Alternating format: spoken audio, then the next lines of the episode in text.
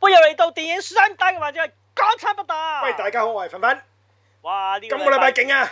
一時無量啊！唉喂，呢個世界香港電影最緊要咩啊？仲有團火，仲要有團怒火。冇錯咁啊！哇，冚過你啊！唔好話咩啊！而試下梁朝偉上戲，今個禮拜做啊，睇下邊個死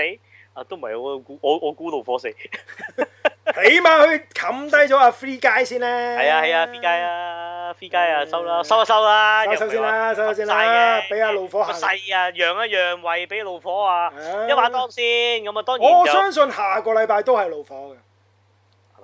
下禮拜都冇戲，其實係嘛？所以我咪相信下個禮禮拜都係怒火咯。啊係咯，都係都係啦。之後個禮拜已經到啊，未之到後啊個個老咪咪咪二號啊就，上戲啊，咪啊係阿喎，通二號年都上戲係啊係咯，係啊，死而家啲忐忑喎，上戲都未未有得睇喎，未知有冇得睇 喎，實有㗎，還講啊，未必包㗎。輪樓啫嘛。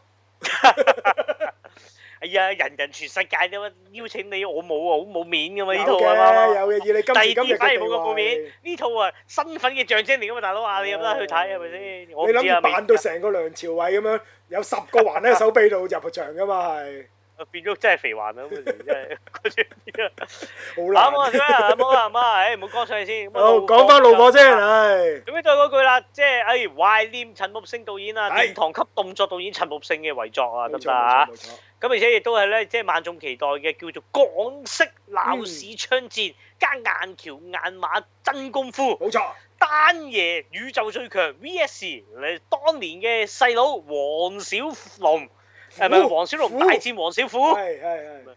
不過故事呢一代都唔知有冇人睇過《龍虎門》啊，真係唔都有。嘅有嘅都有嘅有嘅。咁啊，咁啊，有個 tag 就話謝霆鋒啊飾演呢個咩從影以來最奸嘅反派，係咩？我覺得新少林寺奸啲喎，我都覺得係，係咯，都唔算啊。呢套躁狂啫嘛，唔係係好咯奸唔算啫。奸啦，係咯佢堅持自己嘅理念啫，係同埋佢佢奸就咩啦，奸就強奸啦。如果奸強奸邊個都冇啊？需要佢可以強奸強奸邊 個啊？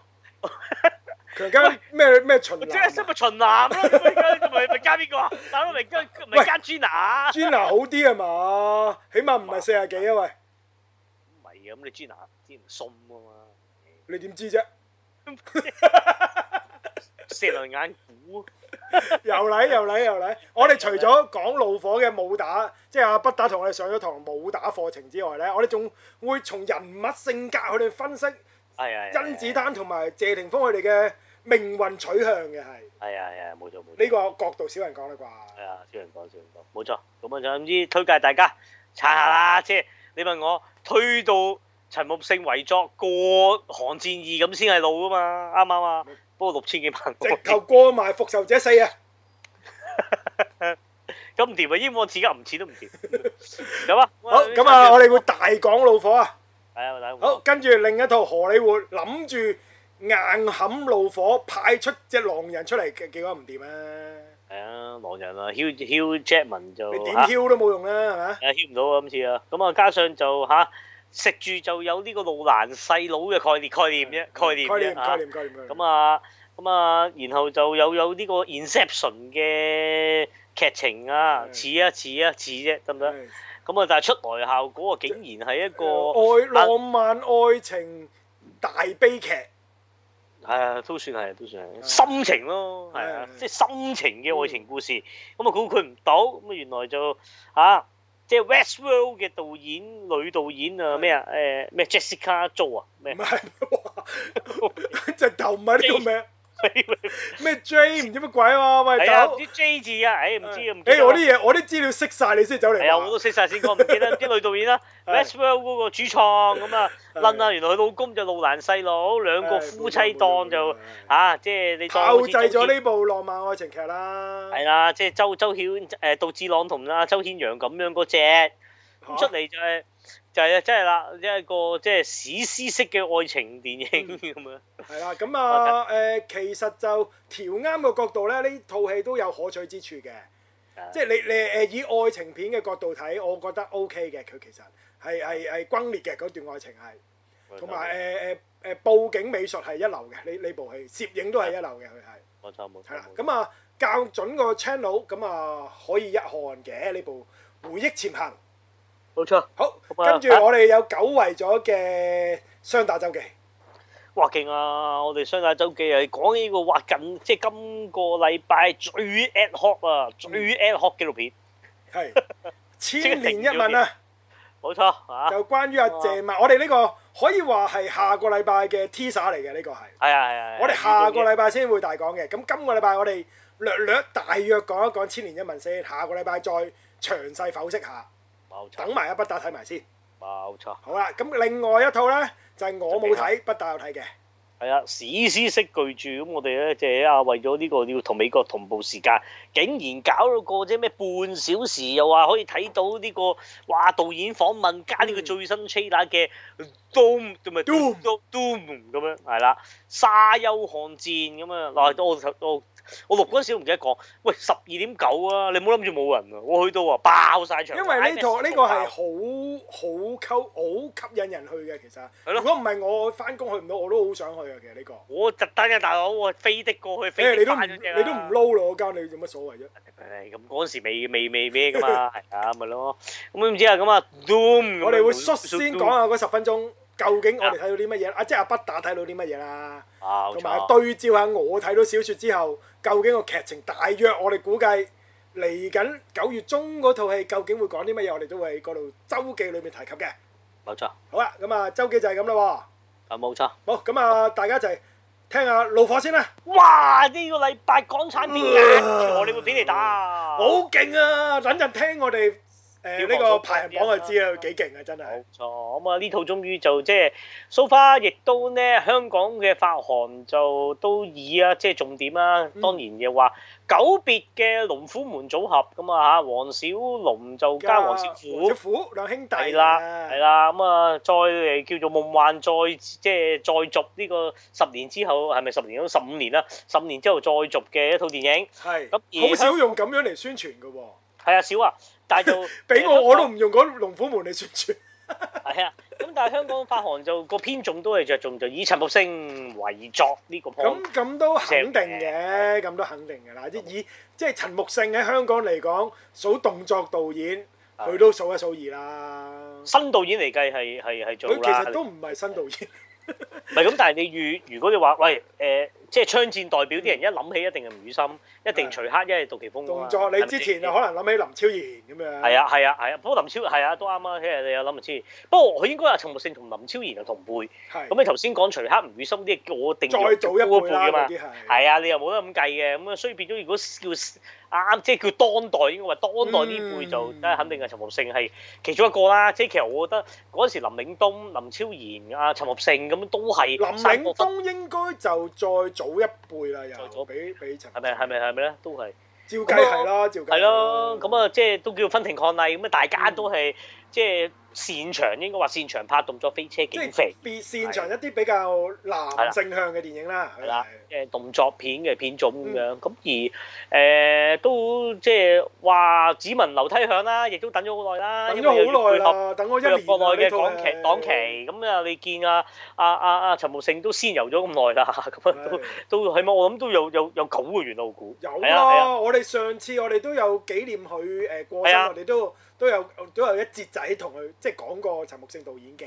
冇錯冇錯，咁亦都講過陳木勝導演嘅之前嘅誒作品啦，無論電視劇又好，電影都有略略提過嘅，我哋都即係我哋兩個講過，另外阿明同阿 Task 佢哋都有講有提及過嘅冇，錯，咁所以咧，即係到到節目出街嗰下，你去翻個群組個 post，我哋應該又擺翻條 link 出嚟啦，等啲人回味下。因為講呢套就一定論到就即係啊，想誒知埋陳木勝咁嗰陣時又點咧？咁我哋喺佢過身嗰個禮拜嘅沙發全面睇就重點講我哋咗我哋每位回顧主嘅啊持都有講過㗎啦，即冇係錯對對呢位導演都有都予以肯定嘅。其實我哋每一個人都對佢，冇錯冇錯冇錯，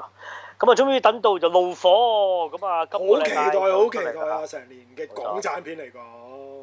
咁但係就嗱嗱係啊講翻先，有冇令你失望先？咁啊冇，我真係冇，因為我又覺得係咁咯，即係因為陳木勝都唔擅長有啲咩扭橋啊，係又或者有啲咩嘅，啱，你呢咁佢句啱，係啦，佢忠於自己嘅範圍入邊做做到極致，我真係覺得嗯咁咁係咁嘅，佢誒佢即係你話你至於啊冇得話用第二啲角度去評，算唔算係佢導演生涯嘅代表作呢？都算喎。你你覺得我覺得算？即係你嗱槍。戰我我望一望翻阿陳木勝個 wiki 先，我睇下啲作品、電影，即係唔好計電視劇先，我哋先計導演先。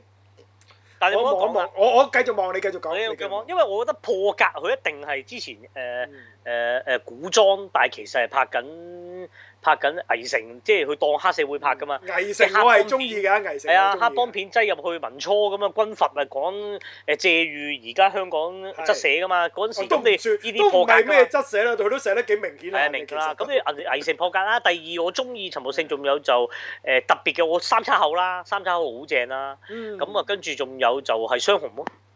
雙紅又好破格㗎嘛，雙紅係催眠又冧，即係嗯嗰陣時啊。誒、無間道之後，即係即係依類型格嘅警匪片啦，或者叫做相對好似有少少燒腦，又或者有少少嗯係 sell 啲演技嘅，咁佢又喺嗰度揦咗個即係催眠做誒、即係鄭伊健同黎明配搭，咁我覺得幾即係破格嘅係依啲咯。啊，咁呢套就一定唔係走破格路線，咁呢因為套就好正係啦路，穩佢陣咯。佢佢誒誒誒，直頭係話俾你聽，我要拍一部動作警匪片㗎啦，係啦，即即係大大型動作警匪片。係啦，大場面同埋就重點係 sell 香港嘅，所以一定係置啲香港地標，係亦都係拍翻即係原本港產片嗰只打鬥嘅，即係真係誒、嗯呃拳拳到肉啊，吊威也啊，就唔係話搞到花巧啊，又嗯玩晒有啲咩咩特別嘢咁樣咁咁一啲好窩嘅嘅飛車追逐，好窩嘅真係特技人嗰只飛車係咁樣去做咁。係啦，我覺得佢成熟在，譬如佢加咗啲綠綠幕咁啊，即係又有啲重致現敬嗰個啦，誒誒北京道嗰個場面啦，係啊或者咁我覺得重現之前中段嗰場飛車場面啦，係啊，即係呢啲都係，即係睇到係好好嗰個駕馭能力，能夠駕馭到成個調度、成個大場面，咁啊個功力，我覺得真係成熟咗，啱比起掃毒相對，我我比數掃動我唔係好中意啫，其實喺喺阿陳木勝導演裡面嘅作品，掃動我係麻麻地嘅啫，我覺得，係即係我啊冇錯唔係咁咁咁喜歡咁咁中明白明 OK 好睇嘅，但係唔係話好好中意。我中意嘅都係第一套，即係冇得講就衝鋒隊怒火街頭嘅。 ，OK，咁呢個我諗好大部分人都會係呢套嘅，有機會。啊都係破格嘢啊啦，同埋嗰《時天若有情》又係，雖然《天若有情》即係而家講翻好多都唔係佢嘅，其實即係唔係佢嘅嘢啦，其實係咁。但係《天若有情》的而且確係佢嘅代表作嚟㗎嘛。係咁啊，我記得我上次有講過《男兒本色》嘅，啊係啊，你同講埋講《講危城》我都中意嘅，《危城》就唔知點解有好多人唔中意嘅喎，又我麻麻咋，我我中意㗎，我好 係中我嗰意啊時㗎。出文我插，不過我插唔係插到反，我話佢五萬零分咯，合我格我都好中意《危城》嘅，我係。明白明白。又或者誒、呃、劉青雲搭住阿、廖啟智嗰場獨木橋嗰場戲，我係印象好深刻啊，因為實在係明咁嗰場戲已經震撼到我㗎啦，淨係佢哋嗰兩個人嘅對白，咁我真係好中意好中意，所以就可能因為呢段戲，我令我對危城呢套戲係加分嘅，加分嘅，係啦明白冇錯啦。咁怒火都唔唔少嘢喎，怒火可以加埋入去，我諗頭三甲㗎啦，我中意陳木勝導演裡面係。 OK，我非常滿意㗎，其實對怒火係。誒、你話有冇喜出望外咧？就冇喜出望外嘅，但係誒誒，對於佢嚟我嚟講係係合格有餘，係啊，令我好滿預期咯嗰嗰兩個鐘我係完全滿足嘅，我係係即係預期咯，係啊，佢嗯即係冇冇冇令我失望過，係啊冇令失望咯，係啱啦係啦啱啱啱，甚至乎咁啊裏面開頭嗰兩位都有啲主角擔嘅心演出我都冇冇冇失望嘅。我我 OK 兩位主角嘅演出嘅，但係我可以再講下嘅其實。係啊。我開頭有啲擔心就喂誒、其實陳木勝以往作品都冇咁長嘅，你問我最長數讀都係啱啱兩粒嘅啫，係我記得。咁好似係兩個咁鐘呢個都係十分爭十鐘，幾分鐘啫。但係咁唔係啊，咁你動作片你多十分鐘，可能我就驚會唔會好鬆咧。同埋會唔會即係因為都嗱陳木勝拍呢套嗰時係生生猛猛㗎，拍拍下發覺突然之間即係身體有變佢化好似。係剪緊片嗰陣時。誒唔係拍緊拍緊，即係未拍晒拍緊嗰陣時嘅哦，但係就好似核心場面拍晒，嗯補唔返係話啲剪戲片嗰陣時，誒誒誒入院嘅咩？佢係唔係唔係唔係，不過唔係咁佢佢之後落到嚟香港咪都好持續一段時間，係咁總之係係有啲誒輔導啊誒誒嗯嗰啲幫佢埋咗啫，咁但係就核心即係嗰啲你知拍呢啲動作片一定係將啲最大成本最貴嗰啲嘢拍咗先嘅，係因為你永遠唔知最後埋尾勾唔勾筆㗎嘛，咁你變咗你嗰啲核心場口解唔晒，你嗰啲文戲啊睇餸食飯啦，即係得嘅你咪拍多幾場咯。 唔得嘅咪就係 cut 咗佢啦，揾揾揾揾字述佢講啦，或者係出啊誒黑底白八字咁都得㗎嘛，係咪先？你諗到就冇得諗。咁所以通常都係嗰啲核心啫。我估佢咩北京道啊嗰啲啊，全部咩北角啊又重現啊，嗰幾場飛車嗰啲減晒啦，主打咁，然後就發覺身體真係話講佢又暈啊，又亦都有痛啊咁樣。係咁然後就會話佢嗰陣時仲話喺喺，其實有好多場口話喺大陸拍嘅啲動作場面，即係譬如嗰啲誒誒誒誒廠船廠啊，嗯入邊嗰啲嬲嬲嬲嬲啊咁嗰啲咧，即係佢阿謝霆鋒嗰個位咧，其實就喺國內嘅。咁啊，跟住哦最尾拍拍拍到呢度就就落香港醫咁樣，咁啊嗯跟住醫，然後就劇組搞掂啦。咁啊佢咪喺香港繼續又一路醫一路剪咯。咁跟住就開始就身體急速嗯嗯嗯下降，講緊兩三個月內啫。咁已經明白明白就明拜拜啦咁樣。白係咁某程度上都起碼即係開心就咁叫做冇冇痛苦咯，係啊！你話嗯即係重病，你糾纏好耐有卧床嘅，可能都仲即係仲慘啦，我覺得咁樣，咁就咁都就誒樂觀啲諗啊，係啦，可能樂咁觀啲啦面對啦，可能咁咁因為 人即係即係係即係一定係上咗去㗎啦，同咁啊埋一定係係係係誒電影界損失呢個一定㗎係啦啊，就肯定定㗎嘅啦定緊㗎啦，咁但係係。啊即係點樣面對咧？咁樣係啊嗯即係好好啦，已經我覺得，因為其實如果怒火完成唔到，或者佢唔係話叫拍晒主，因為而家真係核心嘅佢拍晒，咁嗯所以都冇辦法話變成有人埋尾個導演變咗合導嘛。如果合導嘅，咁某程度上陳木勝最後套作品咧，嗯就係、大家都唔想提嘅《貓聖人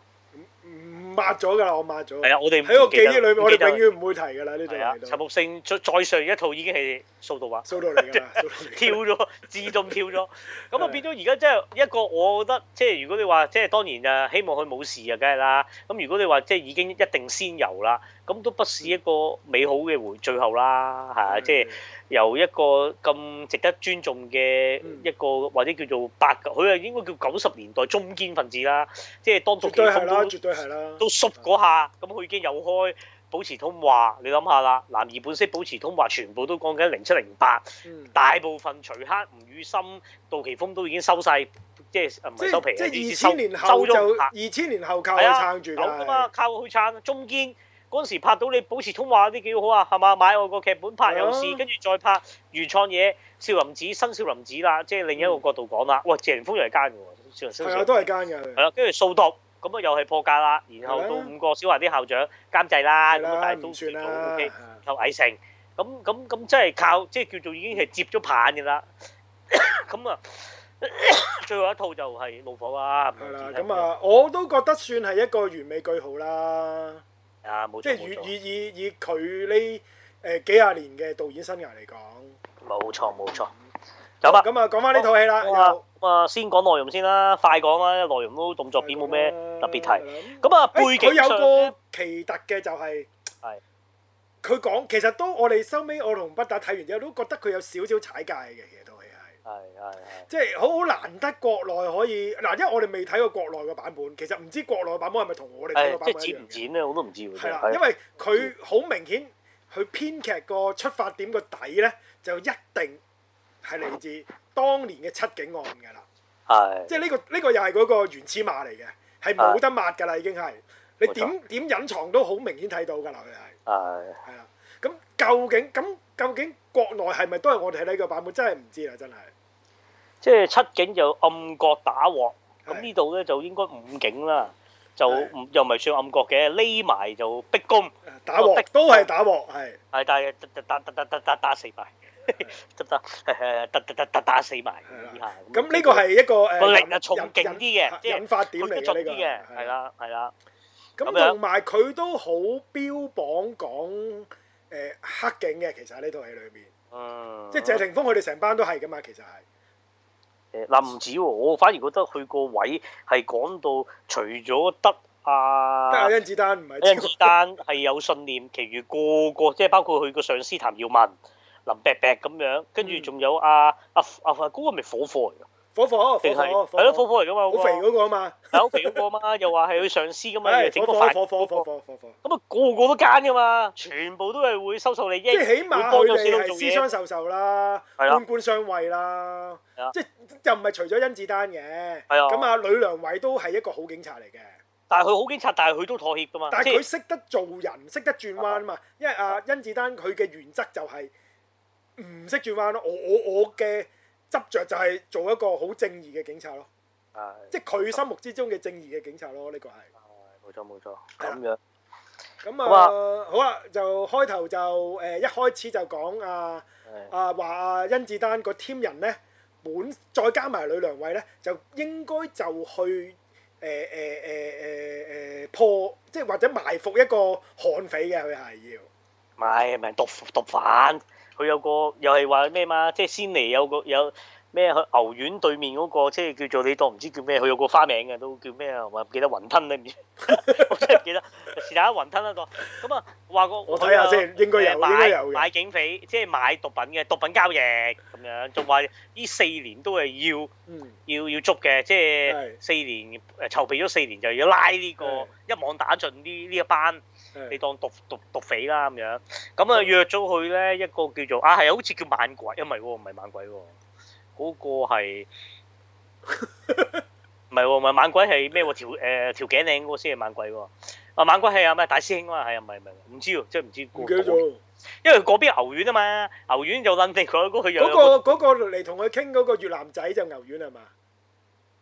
唔係佢即係當年，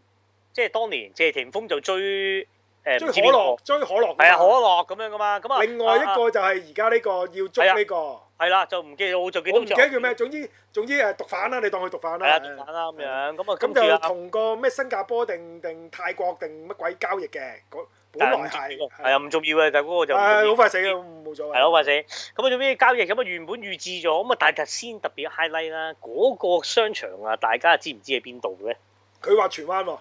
係啊，係荃灣㗎。有冇聽過呢個喺商場界嘅十大死場之首啊？十大嘅死場之首啊，當年其咧中有一個應該喺旺角嘅，誒邊個先？薛之寶誒 Chip 之寶未算最死。未嚇？當薛之寶好年死喎！當年嘅南洋戲院啊，知知知知。喂，但係唔計樓嗱下係唔知乜嘢乜係嘢桑拿嚟嘅，佢係你呢啲叫做誒，即係咁我唔定義呢啲叫商場，即係佢都哦呢個你唔算當佢商場係。哦哦係啦，我要係嗰啲真係成個商場都係拍烏蠅嘅。嗱，當年啦，未有西鐵，即係新界呢個世界未有西鐵嗰陣時咧，知唔知啊？槍火個商場就係十大死場之首啊！佢就係叫做荃灣廣場，係真係冇人㗎嗰陣時。你而家你想像唔到啊！你而家荃灣廣場、荃灣百老匯守咗幾多年啦？而家幾旺啊！係哇，通個商場都係人，係啲啊人。又要穿過去搭西鐵㗎嘛，好猖係狂。啊，再加上以前有而家有呢、個有呢個我哋冇得去日本最中意行嘅激安，誒，其實啊 哦，激係啊，激安喺嗰度嚟，激安喺嗰度附。近啦，附近啦，啊，附近啦，當期就另一邊啦，大就又係黐埋啦兩邊。係啦咁啊，誒誒，咪佢有伊昂，即係荃灣廣場係啦，有有伊伊昂，洋啦，激係安咯就喺斜對面。另外一邊咁真啊係好旺㗎啦，而家係係啦，但係以前就因為咧嗰陣時淨係得地鐵，地鐵去到荃灣站啫嘛，咁荃灣站旺就旺咗南豐咩中心啊、巴士總站嗰邊，咁啊嗰啲人群係唔會特登山長水遠扮天橋，又要嗰陣時仲要未得未能夠扮天橋㗎，仲要落地下要過個燈位，仲要晒三條街先去到荃灣廣場，真係真係係嗰啲職員多過顧客㗎，成個商場一日我諗入去嘅人流唔多過一百個人咯。真係咁慘嘅嗰陣時，荃灣廣場咁啊十大咁，但係咧有一個同期亦都齊名嘅，嗯就係荃灣海景商場嗱，海景商場喂佢而家呢個誒、怒火就係海景商場嚟，係，啦，一咁睇就知佢近點邊解。頭㗎，其實佢其實就荃灣嗱，你我唔知熟唔熟荃灣係少少嗱，啦荃灣而家誒過晒新起嗰扎樓啊，即係係過晒誒華茂廣場一路沿海啊，即係西鐵沿住站嗰個附高近速公路係過晒呢啲站，仍然向緊即係向向緊有線越電嚟荃視灣大廈嗰邊行啊，唔係唔係喎，又唔係喎，咁啊錯晒。嗰邊就近翻深井青路頭，唔係係向翻反方向，即係唔係有線嗰邊。哦沙咀一道路去嗰邊，哦我知係邊啦度啦，嗰度有個位咧，突唔知點解有啲斜路向上行，無端端有個屋苑就靜英英嘅嗰度係。哦冇錯，佢入邊屋苑入邊有個叫海景廣場，咁佢靜到係哦我點知咧？啦，我去過啦，我嗰度。唔經新年又去到香港搞過一個叫做好神奇嘅活動，係被譽為都市傳說嘅，就包咗個商場，你入去就會遇到喪屍，有冇印象？有講過嘅，我記得 Sci-Fi 全面係海睇景講過廣嘅場。係。 Exactly 就係而家你怒火呢個位啦。哦，佢就喺嗰度拍外景㗎啊嘛。，冇錯，所以就嗰一場睇戲就喺嗰度嚟㗎啦。冇錯，咁所以個明商晒場都相當明晒出名啦。好咁喺嗰度就一場嘅所謂嘅槍戰，咁啊入邊咧，咁啊因為單爺就唔妥協，火火叫本身就佢，係啦，你你講係啦，你可以講啊埋呢段啦。係火叫你就份報告擺咗你台面啦，招你簽翻名，搞掂。晒成件事，你都唔肯，仲要問我啊呢啲茶葉都幾好飲喎，幾多錢兩啊咁樣嗯啊呢啲啊哇哇就史上最貴大紅袍啊，都成三十幾萬一兩嘅，咁咁佢就揞咗五嚿水出嚟， 我飲咗兩啖，應該夠找啦。係各位大 Sir，冇啦，有 operation 啦，走先咁樣。係啦。咁啊喂唔同你睇嘅呢個都可以話《怒火》都算係科幻電影 喎，因為佢有個前瞻性喺度喎。因為拍《怒火》嗰時，預示未來相信未出現呢、個呃誒誒誒誒呃高官飯局㗎，照計係咪先嗯？我哋嘅特首冇講過，佢哋特首應該而家講話誒去食飯，我哋唔會問鮑魚幾錢嘅喎啊，我哋會唔應該問呢啲嘢嘅喎。但係唔知點解呢個怒火喺兩年前拍，人哋甄子丹都識得問茶葉幾錢兩喎、唉係知道唔應該收售嘅喎、冇錯冇錯。啊咁好嘢呢，陳木勝導演果然堅。係咁啦。咁啊，於是咁啊，因為唔妥協咁啦，咁就火火啊落 order 做咩搞串啦，係人人有得 operation，咁因為冇錯佢都明知阿甄子丹就係想捉嗰個毒販啊嘛，咁跟後尾咗又佢解四釋啦，年㗎啦，係啦，有解釋點解咁大仇口啊，咁係但係問題就偏偏就佢嗰組阿 Sir 上頭冇落，你哋攞避彈衣喎咁樣，咁咁跟住連個 operation 位置都冇。係咁啊，呢度就咁啊，於是佢就所以因此咁樣咧，就冇去到個商場，或者佢係後期去到，但係就已經好遲先知。係咁啦，嗯佢趕唔切個 operation 嘅，咁嘅狀態個 operation 入邊啊正常啊，兩幫人啊交易啊，點知突然間出現咗一班好好造型嘅嗯夜晚黑，即係午夜三即係深夜黑嗯掹掹咁啊，黑衫又笠住個面具咁樣嗰啊場都其實都幾達尼嘅第一場打劫銀行嘅。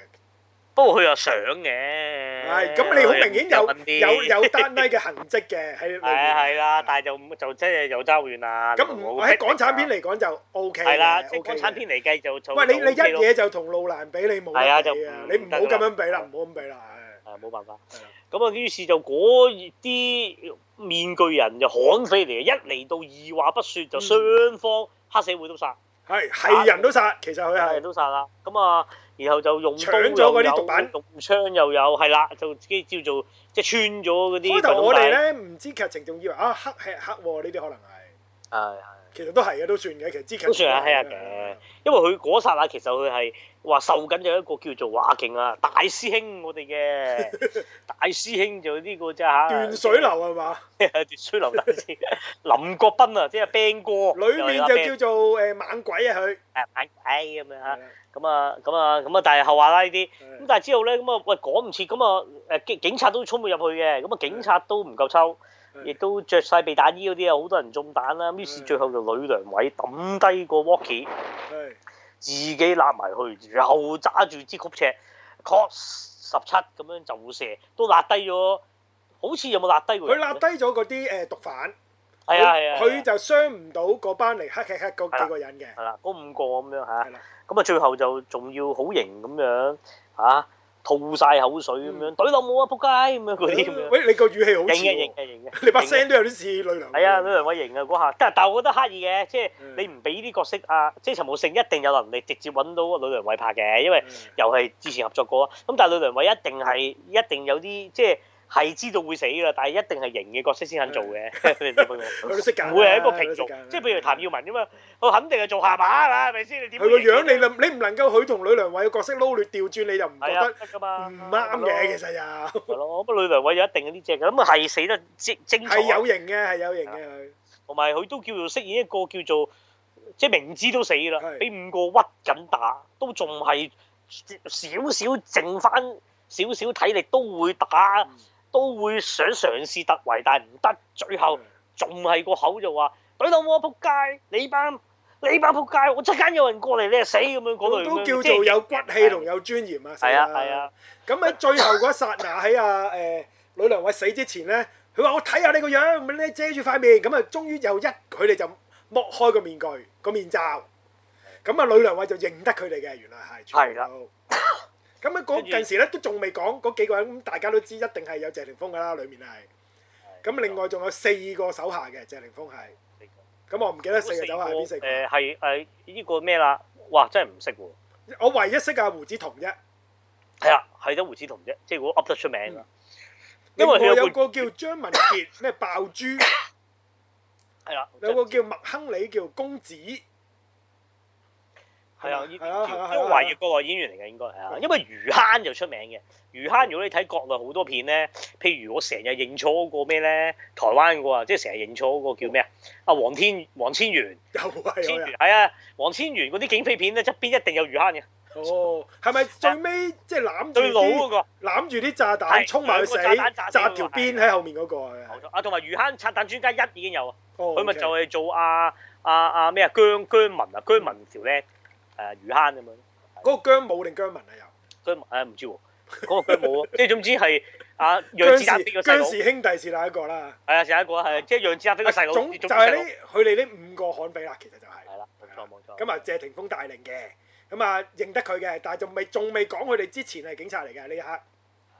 咁樣，咁然後就到到一單耶麗賽慢半步啊啦，死晒先衝入嚟嗯啦，跟住仲見到啊啊咁啊，同埋阿呂良偉好慘啊！佢係俾人哋監生打死，最後臨死嗰啖氣未吐氣啊，抌埋落街嘅，嗯即係由呢個高空再跌落下面個商場，成龍嗰只爆晒木，再中落地下。嗯咁啊，於是啊，最後先見到佢個職員 pass，成個職員 pass 都係血，隻手啊見到啲血咁樣啦，嗯咁啊就冇死相嘅咁啊嚇，咁樣就咁啊阿丹爺咁樣啊女上咩嗰啲咁樣，好憤怒啦，咁啊哇咁樣啦，通常都係呢啲㗎啦。咁啊，丹爺啲演技啊又係嗰啲㗎啦，大家想象到嘅，係大啊家想象到啦，嘅，都唔使講嘢。啦咁樣。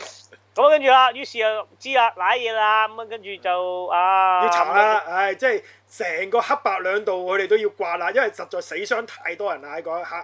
係啦咁樣，咁另一方面咧，阿謝霆鋒亦都將嗰啲毒品就交翻俾指使佢嚟攞搶。其實佢哋唔係佢哋係受聘於係啊受聘搶劫嘅嘅，唔係自己主動去搶劫係嘅。啦，即咁係佢僱就係傭俾阿兵阿團阿大師兄指指佢哋嘅，咁啊交將啲毒品交俾佢，然後自己收錢啊！真係佢係係啦，冇錯。咁啊，大師兄就就係阿林國斌啦。咁嗯跟住就咩啦？咁啊，然後啊啊謝霆鋒入邊咧識即係嗰五個人嘅 leader 啦，兼係啊又飾演咧都相對啊，佢想做嘅一個智慧型、深謀遠慮嘅首領嘅，亦都一早就同阿林國斌講。check 差佬 check 得好緊啊，批貨唔好出住先啊，咁樣咁樣嗰啲咁樣咁樣。誒咁啊，但係就我你問我，真係唔覺佢真係好智慧型啊！佢個嗯喺個演繹上，即係呢個你當我主觀啦對嘅謝霆鋒，我真係覺得即係普普通啫。我覺啊跟得住啊就 OK 嘅，但係相對喺幾個月前，我我同你出講過出翻嚟講話係，我覺得呢套好似徐步嘅係呢套戲係係。係咁啊，相對吳彥祖吳彥祖個智慧型就好過謝霆鋒啦。係啊啦，即係基本上，嗱，我覺得佢哋兩個角色某程度上個性格有啲相似嘅。我直頭似係啦啦。咁咁，但係同喺同一個相似嘅角色裏面，吳彥祖就真係演繹得好過謝霆鋒啦係。咯即所以係如我就果話我都想像緊，如果呢套戲係吳彥祖做嘅咧，係啊可能個效果會係啦，火花可能嗯我未必覺得好啲，但係起碼演出呢個角色可能真係會比謝霆鋒出色嘅。咁謝霆鋒都合格嘅，都合格嘅，但係就比起誒阿吳彥祖係爭啲咯，係。即係或者比起徐步嘅嘅吳彥嘅吳彥祖祖啦，係真係就真係高低立見啦。啊但係因為大家個角色好相似嘅，係啦其實係係啊，係啊，真係事實，即係啊就佢咁啱你有部，咁我都話啦，你香港人啊唔好話唉見到國產片就唔睇先，係你嗱套套都唔好睇啊，我冇叫你睇一九二一啦，冇叫你睇革命者啊，係啊咁啊徐步真係正啊，真真係港產片嚟㗎嘛，即係啊係個格局好似港產片㗎嘛，咪係啊咯，咁所以就值得啊大家睇下啦，大家可以肯定即係比較下，即係唔好一路。我知道大部分人都踩謝霆鋒演得差㗎啦，即係我覺得佢，我但係我覺得佢唔係演得差嘅。但係你都睇下吳彥祖點樣演同一個類型嘅角色，咁你就會知道吳彥祖其實真係俾心機演同埋演得好啊嘅，其實真係演得好嘅佢係。同埋謝霆鋒都係流於正人嗰下，嗯即係所謂佢飾演又會突然之間情緒上又會好似表面就啊啊笑騎騎，唔係笑騎騎，即係表面就好似一個正常領袖。嗯咁但係當有人犯錯，會突然之間心狠手辣，係即係嗰啲誒微細嘅變化咧，唔唔得。唔唔，即係唔得鮮明又唔得精彩，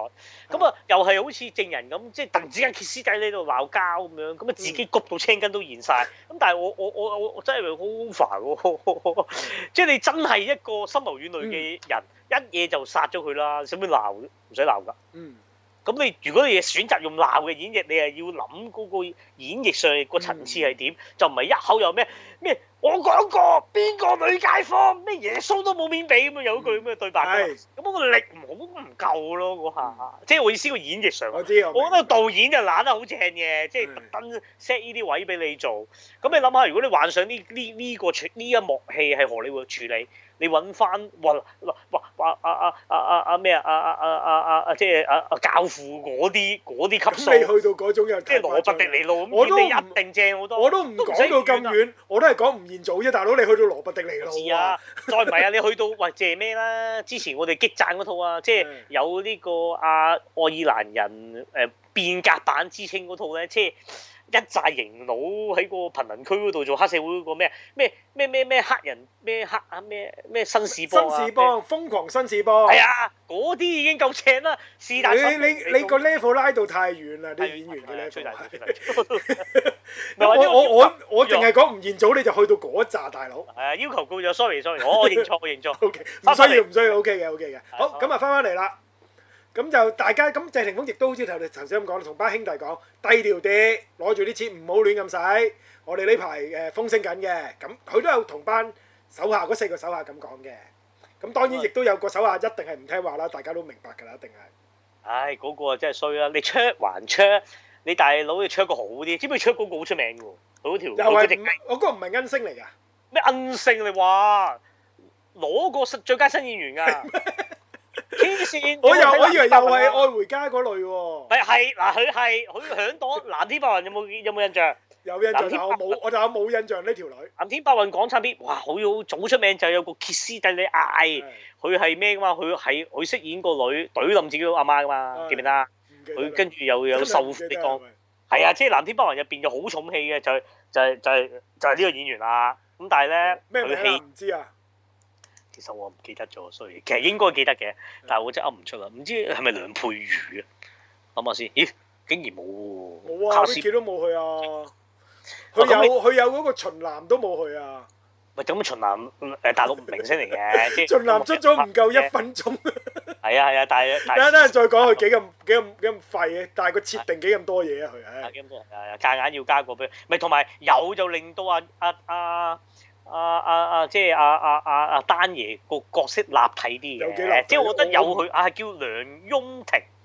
哦，嗰位嗰位誒阿阿阿公子嗰條女啊，係啦，冇錯咁樣咁樣咁啊，呢啲通常都梗係有呢啲咁樣嚇，咁啊又咩啊？嗯誒就阿公子就喺當當日喺荃灣廣場咩咩廣場嗰度，即係即啊係殺嘅毒梟嗰陣時就。廣場係啊！見到佢個啊啊毒梟嗰隻手錶嘛，攞隻手錶啊嘛，仲送俾自己條女咁樣啦，嗰粒嗰尾啦，即係一黃邊晒就一啦，令到佢睇啊，千百哋幾萬嗰啲，即係有有有曬 number，有曬成限量版嗰只嚟嘅。係啦，係啦，即係 roll 咁啦，即係無力士咁啊，走乜時啦？你百零萬啫，你唔標嚟計啊，嗯百唔零通嘅萬即係啫。不打都幾廿隻啦，呢啲錶有。我我我明我冇啊，我呢啲窮人冇玩標啊。咁啊，但係就即係咁啦。咁但係最重要就係又係例賽，係即係啲標，誒、普通嘢嚟啫嘛。跟住又啲喺啲女啲面前又喂卡拉 OK 找錢啊，誒、誒、我埋單咁樣。唉最大鑊，啊揞揞咗十幾萬嘅一千蚊。啊成沓一千 蚊，呢下哎真係夠夠夠晒八十年代啦，驚死冇人知你要做嗰種感覺，跟住俾完仲要知道嗰晚啊，咁啊，梗係嗰個阿阿梁雍婷啊冧晒啦，又話嗯哎呀你睇我即係喺啲姊妹面前威啦，哇 B B 幾好咁樣，咁跟住然後啊搞嘢啦，咁啊最慘使唔使咁盡啊個編劇，你已經咁已經夠慘啦，公子仲要講話招梁不舉嘅咁個性無能嘅公子，無能公子，即係呢個係加上就話好似就話因係為佢入錯咗監，佢其實坐監咪俾人搞啊嘛，咁啊先搞到毀容嘅，佢就爛咗塊面好係似。塊面爛咗嘅係。嗱咁你諗下使唔使？你爛面，即係俾條 M K 妹點已經夠慘，仲要俾 M K 妹講。你有冇你有冇睇下自己個樣啊？仲有你性無能啊咁樣咁樣仲仲仲車要爸仲要爸，阿公子喺阿 M K 妹個手機度睇到佢同另一條仔喺床上面嘅相喎，仲要即係受到咁多嘅打擊，嗰條 M K 妹抵死啊！係啦。於是就呢一幕亦都印證咗嚇、即係台灣係啦，一模肯定係啊一模一樣。即係引發我哋呢、爭粒粒個啫爭粒引粒發我哋呢個反修例風波嘅嗰單啊係啦案。喂，你話陳木勝冇冇任何政治隱喻擺喺套度，你講我都唔信。咁實有嘅， 咩怒火一定有。 冇咁啊，應該冇人講話冇，應該公道講。佢嗰個場面實在太台灣嗰個大粒麥嗰單嗰單案啊，大大粒佬麥嗰單嘢，爭咗粒麥嘅啫，其餘一一樣，連個夾啲顏色都好似一樣。咁佢有冇性無能我又唔知啦呢樣。啊，依唔講啦，呢啲衰嘢㗎。唉唔好講。咁啊，佢就直頭現場就地正法碾死咗條女嘅，得唔得？啊跟住就擺落篋就拖喺酒店係度啦拖出嚟啊！嗰啲真係好抌埋落去係咁樣，係啊。咁但係因為咁咧，呢件事就嗰隻表啊，呢鑊嘢就即係你知啲夜場啊，周圍好多針噶嘛，咁啊傳下係傳下就開始就咁樣喺咁嘅線索就開始勾到，啊係俾阿丹爺查到，因為阿丹爺又知道阿謝霆鋒佢哋幾個係走埋一齊嘅，一定係，所以就知道佢哋五個人就係當日喺嗰個商場度犯案嗰班人啊。冇錯。係啦啊嗱，呢度有少少對陳木勝，即係你話呢套戲 over，我覺得即係一定中上啦。冇我錯，嫌個功力都仲係唔係話真係始終我譬如我真係我自己好中意杜琪峰喎，嗯因為咧就睇佢啦，佢加咗就係未揭中到啲大劇情之前，佢咪有幕一齊去拜啊啊咩嘛，拜啊倚天 Q 啊嘛，倚天 Q 個邊個啊？即係屠呃我龍知啊 Q、倚天佢 Q、阿阿阿 TVB 嗰個郭正雄，係啊郭正郭正雄，雄，郭正雄喺嗰度就係其實有六個好伙計嘅謝霆係啊，鋒當佢年。我嘅係啊，呢佢其中佢就因為抵受唔住呢個，我我都未講過原因，我都未講過原因喎。哦咁我未咁快知噶嘛，因為順序都未哦就講就過自嘅啊殺死咗嘅喺嗰度係，佢想象擺仔佢嘅佢哋係係。啦，拜祭佢嗰下就遇上阿丹爺。喂，咁呢啊一場戲可以好有逼力㗎。係啊啊啦，你俾如果賭 Sir 拍一定好有壓壓，即係或者啲金句好正，同埋嗯會會好強調雙兩個人互相猜忌，或者唔好話叫，因為單爺未必嗰陣時會咁 alert 到嗰同即埋係嗰單陣爺時完都全唔未知知㗎道嘛。啊，謝霆鋒係係啦，嗰但係班罪謝犯霆嚟鋒㗎應該係好猜忌嘅，佢係可能會仍然猜忌得嚟，又想試探下阿丹爺究竟嚟呢度知唔知？係然後又想要俾阿丹爺知你你你你你有邊有資格探啊邊個啊？當年係你害我咁樣，咁你應該好有力噶嘛呢啲對話。咁我唔知係編劇問題定陳木勝啊？呢場嘥呢咗，我場自戲己覺得呢場嘅個嘅氣味跌咗雙雙紅會係啊嘅第一場雙紅係啊會，第一場商會啊嘛。其實係好緊要嘅一個係咯重頭戲嚟嘅。唔夠力嘅，但你係唔問知我點解喺成套戲裏面呢一場戲就輕輕大過咗，係啊，好弱係㗎，係嘥咗嘅呢個場面係嘥咗嘅。呢所以我極度懷疑，我極度懷疑啊！嗱，個係你唔而家係陳木勝拍嘅？補拍係嘅啦呢段，係，因為陳木勝嗰陣時落咗香港啦。嗱，我所謂首尾咧就係呢啲嗯呢啲場景。因為呢個場景係香港嗰個誒係啊誒嗰個北音場水啊啱嗰個場嚟嘅嗰個係同埋呢啲屬於一定係擺最尾拍嘅，肯定，即係一定係動作場面搞掂晒，嗯最尾又補呢啲。你咁有一我個合理懷疑喎呢？係啦，，我所以我就話啦，唔關非戰之罪，嗯跟唔到啊啲徒弟，就係啲力唔夠就係咁咯。哦，你而家提翻呢場戲真係係啊，弱咗㗎真係。爭。咗少少，係啊，戲碼唔夠咯。咪啱咯啱呢個你你你講得啱，你講啱。咁啊，跟住啦，然後點啊？去到就查一查下，唉就查咗猛鬼啊，到啊，嗱臨就整翻場，因係為咧佢都掌握得好好嘅，即係啲緊誒文戲啊少文戲量啦同打戲跟係住就交打替啦交替出係啊嘅都。唔同你玩咁多。整個場喂，即係即係所謂我哋成日話有啲咩啊，八十年代動作片最出名就咩嘛，即係你都一定係即係誒咩啊誒警察故事成龍就喺嗰個嗰啲咩仔洗字佢嗰度有係穿穿插插打人咁樣。垂落嚟嗰啲啦，係係啦，啦，跟住有鐵皮嘢飛嚟飛去，咁佢啊，但係又還原咗呢個就喺條頸嶺入邊，你相信係搭出嚟嘅條頸嚟啦，我係哋一定咁啊又話入去又捉啊猛鬼咁樣，裏猛面啊就鬼有好多嘅南亞裔嘅殺手嘅，係啦咁樣，咁啊 就咁話啊講。阿阿阿丹爺就呃住佢班手下，就自己一個人硬闖入去嘅，單人匹馬，仲要講佢如入無人之境啊！因為佢係爬喺度行上面嗰啲嗯啊天花板啊，嗯 就咁行過去嗰度，其實佢都冇乜佢都冇冇乜突破佢都冇避開啲人嘅，嗰啲南亞裔依然見到佢，喂喂咩事咩事咁樣嘅都係，就行到落去咁樣。係就直接就去到揾到阿達師兄啦已經係，反而阿林國斌啊，真係反而喜出望外喎，有啲有啲逼力嘅喎嗰場，反而佢係不嬲都有嘅，佢不嬲係啊佢不嬲即有係啲火嘅可以啊，有啲火㗎都，我覺得嗰度嗰度咁睇同埋超。即係你見佢打打下咪打到落坑渠咧，係咁你始終林國斌係即係動作演員，你見啲動作實啲，你對比翻佢同阿阿霆鋒最尾嗰場咧，我真係 覺得弱啲咯。即係佢咁啊好真係難講，一個由夠力嘅細到係大都係練嘅人，同一個係啊半途出你街，所以點你你一定係有分別嘅，其實一定有分別嘅。你你所以你就要睇啦，因為始終呢套又唔同徐步喎，徐步不嬲個嘢就真係成個係雙雄對決包裝，係同埋佢唔係 sell 緊槍戰啫，佢唔係 sell 動作嘛。咁嗯但係呢一套咧，你某程度上可能因為有單爺嘅參與啦，咁你好 sell 單爺身手啊嘛，咁一定要有隻抽啊嘛，係咁你反而徐步係有。最尾桑拿嗰度都有場隻抽，咁但係嗰場都係成套戲入邊最尾啫，即係佢個份額唔會好多。咁你嗰場都叫做啊嗱啲毛巾扭嚟扭去，咁你就算你唔延早唔係動作演員都睇得到都肉緊啦。咁但係你去到哇要同阿丹爺對抹咩啊？誒、菲律賓魔棍啊，跟住又要解鎖咁嗰啲咧，咁啊霆鋒咪真係唔得啦！係即係係啊，個個外形又冇乜說服力咯。呢樣又係真係冇咁啊，同阿林國斌呢場就係啦短短我覺地，得真係短短正啊地，但係就正嘅呢場係係咯正正。係啦。咁啊打完猛嗰度鬼就啊打完呢度啦即係打死咗猛鬼喎係咪？係咪有冇有冇死到？定拉咗佢㗎？好似死咗咁啊！好似死咗我我唔喎，記得咗咯都。好似你唔啊，知收收尾走咗出嚟啊，猛鬼走咗出嚟，就俾阿謝霆鋒其中一個手下就車死咗，啊係啊係啊係啊係啊係。啦係係啦，啊就將就滅咗佢口嘅喺嗰度。嗱，哦嗰個就係魚坑嚟㗎啦，揸車嗰個就魚坑啦。哦係有魚坑。喺嗰度喺呢一節，因為我哋跳咗嘅，其實喺呢節嗰陣時咧，阿、阿、丹爺都仲未知阿謝霆鋒佢哋係誒係啊誒未知嗰班嘅嗰班誒係未聯想到兇徒嚟嘅，係係啦係啦，跟住先至有個場拜山戲嘅，好似係。係誒係咪咧？總之前前後後嘅金上緊係啊前後啦，係前後啦，即係即係係啊詳細個次序已經唔記得咗。係啊，唔記得咗啦，係啦咁樣係啦，咁啊樣咁係嘛樣跟住就開始追捕阿霆鋒佢哋啦。啊！但係呢度咧少少我提翻啦，因為始終我讀拳噶嘛。咁啊，單爺喺呢一度咧，其實就玩咗一樣嘢。嗱，我成日講阿劉慕常咧，咁啊就係吓，即係贏咗銅牌啦。嗱，佢你話佢唔，你話佢啲嘢唔得啊？唔係啊，我就係話阿林武常 贏贏銅牌嗰套拳，我就真係唔識啦，因為唔係江油流嘅，因為我我空手道有江油流，OK，我嗯就有即係江心誒誒誒叫做香港第一派啦，叫做冇錯，即即係第一係個時間啫，唔係話係即係叫唔係話攞最到好啊 number one 啦係，因為冇冇第一噶嘛，係啊，啱即係啱打交都唔掂啊。嗯咁但係佢之前入呢個銅牌賽，佢就打咗一個套拳就係人我咁就都識㗎啦。你問阿斷水流唐都識㗎啦。就就咪即係 其實段水豪大師兄嗰陣時係跆拳嘅，其實我哋係不嬲唔講跆拳道，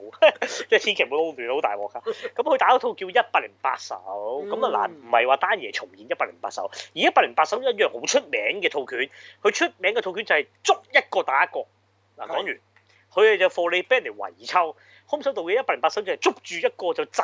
衡佢嘅。嗱，你唔係打暈佢喎，因為打暈佢冇話打暈咗咪瞓咗喺地下咯。咁你都死噶嘛。佢個佢套拳嘅奧義就捉住牽制住一個就你揦住可以我嚟擋住你左邊，但係你同期又可以起腳打右邊，跟住你又會反咗過嚟揈佢過嚟，跟住又打嗰邊。咁啊，一百零八手就打足四個方向嘅。係咁你以後能夠即係照計啦，如果打得一百零八手一定係黑帶啦，唔知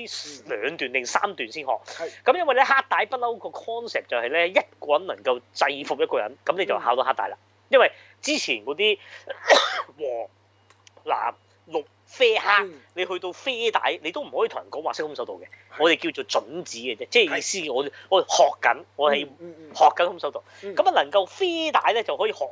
硬氣功，就係、我係所謂講嘅三戰咁樣。咁而學到硬氣功，即係你個防守有一定嘅能力啦，你又學黑帶。咁學到黑帶咧，你正式就話會定義為你一個人可以打到一個人，咁你某程度上你已經要註冊㗎啦，因為係你已經某程度上你個手腳已經係武器。嗯哦你如果一個密室入邊，如果突然間有個人死咗，嗯法官就話冇第三方證明。嗯嗯嗯你喺現場揾唔到空氣咧，但係知道啊，原來你黑帶，咁係你某程度上喺法律上會定義你係人間空氣，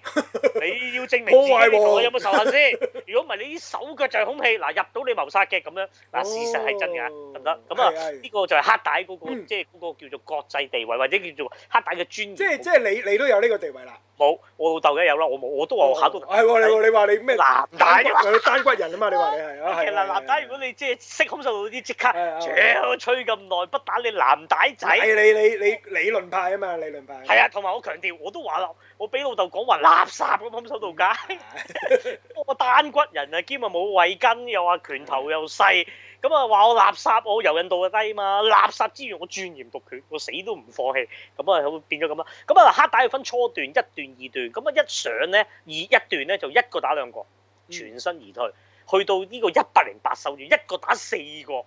嗱呢個一個打四個點解要撚到咧？因為阿丹爺喺呢個個嗰個呃誒誒籠屋入邊嘅陣地戰就盡用呢個概念嘅，嗱概念啫，因為佢打就其實唔係空手道嚟嘅，丹爺就咁，但係佢就好強調點樣喺個近嘅地方，你見佢啦，佢咪 對揾付個嗰班南亞裔殺手係啦，啊嘛，佢佢係群出呢個就係佢喺嗰場其實你與阿丹爺場場戰鬥其實係唔同嘅，即係有追逐戰啦，有陣地戰啦，嗯呢、場就叫做困獸鬥，而有一個打好多人，咁佢個目標咧就係要全身而退，唔係要打贏晒咁多個人嘅，咁所以佢係會先包咗個誒避彈衣喺隻手度，跟住咪度出拳咯係啊，跟住係啊冇拳就擋，跟住你叫佢捉住一個就跟住塞住咗嗰個位，然後啲人喺後邊，咁佢就咁樣，跟住然後又跳出窗口，落到窗口嗰個窄巷入邊咪焗住你咪一個係咁抽咯。咁呢啲就係嗰個一百零八手嘅概念，嗯哦，話你有你咁講解之後，我好睇㗎。再睇嗰陣時我就即係係啊識關㗎得識得多啲啦，係真啊係真我哋係見啱到啊，係啊，好好你你見到呢個 concept 都係咧，係係佢唔會佢就地取材，同埋佢唔會同佢搏招嘅，嗯永遠打完就打。咁呢啲就叫做海盜拳法啦，所謂。嗯即係咧打完就就褪後嘅，吹咩？打完我就褪後啦，因為記住你而家唔係打緊格鬥比賽啊嘛，嗯冇人吹你㗎。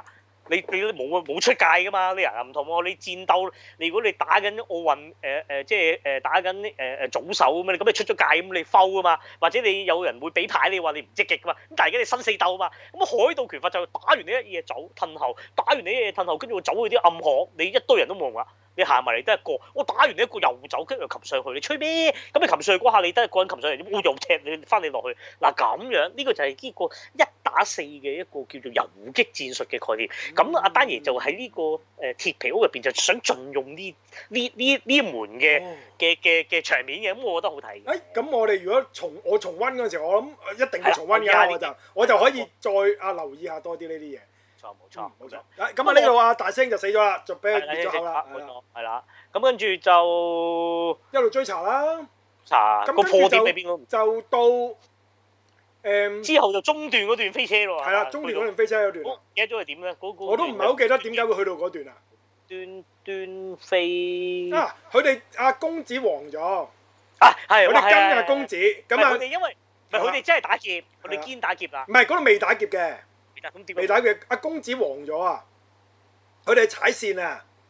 就咁佢見哋就續啊，係佢係啊勾到佢跟，哋咗，因為佢哋一啱路啱跟啱公子啦嘛，已經開始打係。劫係冇錯冇錯。咁就見咗幾個人都分別跟佢哋唔同嘅人，佢哋分開咗幾組嘅單嘢，佢哋都係。咁啊，甄子丹梗係追謝霆鋒嗰邊啦，就跟蹤謝霆鋒。咁啊，啊啊啊大叔的愛黃德斌就跟阿公子嗰邊嘅，好似係。係冇錯，咁咁啊啊，阿公子吳浩康佢哋就係車手又另外一邊咁樣嘅，係啦。係啦，車手隔離就係胡子棠，即係意思點五寶個，亦都係即係呢期啊，二次人生又見 過哦咩？我的媽媽神奇小子的神奇小子又有，係又見過啦。咁啊，胡子棠好型嘅，突然之間就話點解抽會跟啊，跟住後尾撲街，跟住自己跳咗出車喎。係啊。烏到幾型喎，我覺得又。係啊一咁跳啊咗出車佢又跑咯，反方向跑，咁啊嗯逼你差佬即刻要好短時間即要係分又要兩。分開兩批人啦。係啦，好好好有智慧嘅，其實都我諗呢個做法佢都。係啊。咁啊，嗰度啊，啊，胡子彤就俾人捉咗嘅，係啦。咁啊，但係就就即係都都型嘅胡子彤，即係係都經歷咗好多嘢先俾人捉到，唔係話咁簡單就咁 捉到。跑來跑去，最後仲特登撞埋架警車度嘛，跟住嗯跟住就屈仲要話誒係啊屈話交通意外咯，哦跑步 唔得啊，係啊係啊，跳車唔得啊， 即係就咁嘅。咁啊，捉咗佢翻去，咁啊，其他幾個人就走得咗嘅喺嗰度。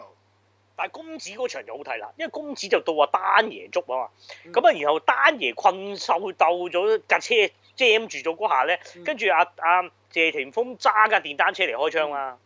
係啊，係啊嗰度就跟住從單爺有場混亂，即係就變咗就 sell 飛車啦，即係呢個係情呢個情況，嗰段咁都啊 OK 屌你啊喎，嗰段飛車港產片嚟講，我覺得算好睇㗎啦即。係好長嘅，即係都唔係咁短嘅，起碼都要成五分鐘過嘅啊。仲左飛右，右飛左咁嘅嘢，佢哋係係啦，最後單爺飛身出嚟救個僆仔嗰度 嘛，再加個單電單車漂移鏟咗上個膊度，係咁啊全部一索過嘅，哇！嗰度場嗰兩幕好精彩，我精覺得。彩精彩，要重睇啊！其實真係係要啊，重重睇睇，嗰個幕，即係重睇，即刻重睇啊！因為啊睇 IMAX 都得啦，即係雖然佢唔係 IMAX 拍啦係，係但係大人幕啊正啲咯。嗯咁啊，最尾嗰場飛車我又覺得 OK 啊，嗯讚啊，中上中上咁樣嗯。咁啊，喂同埋如果好喺實港咯產片嚟講，算上㗎啦。係啊係啊呢度係啊呢度已經就係啊信上，同埋係好實嗯咯，即係佢話即係特登係用翻特技人啊，咁你嗯見佢即係係謝霆鋒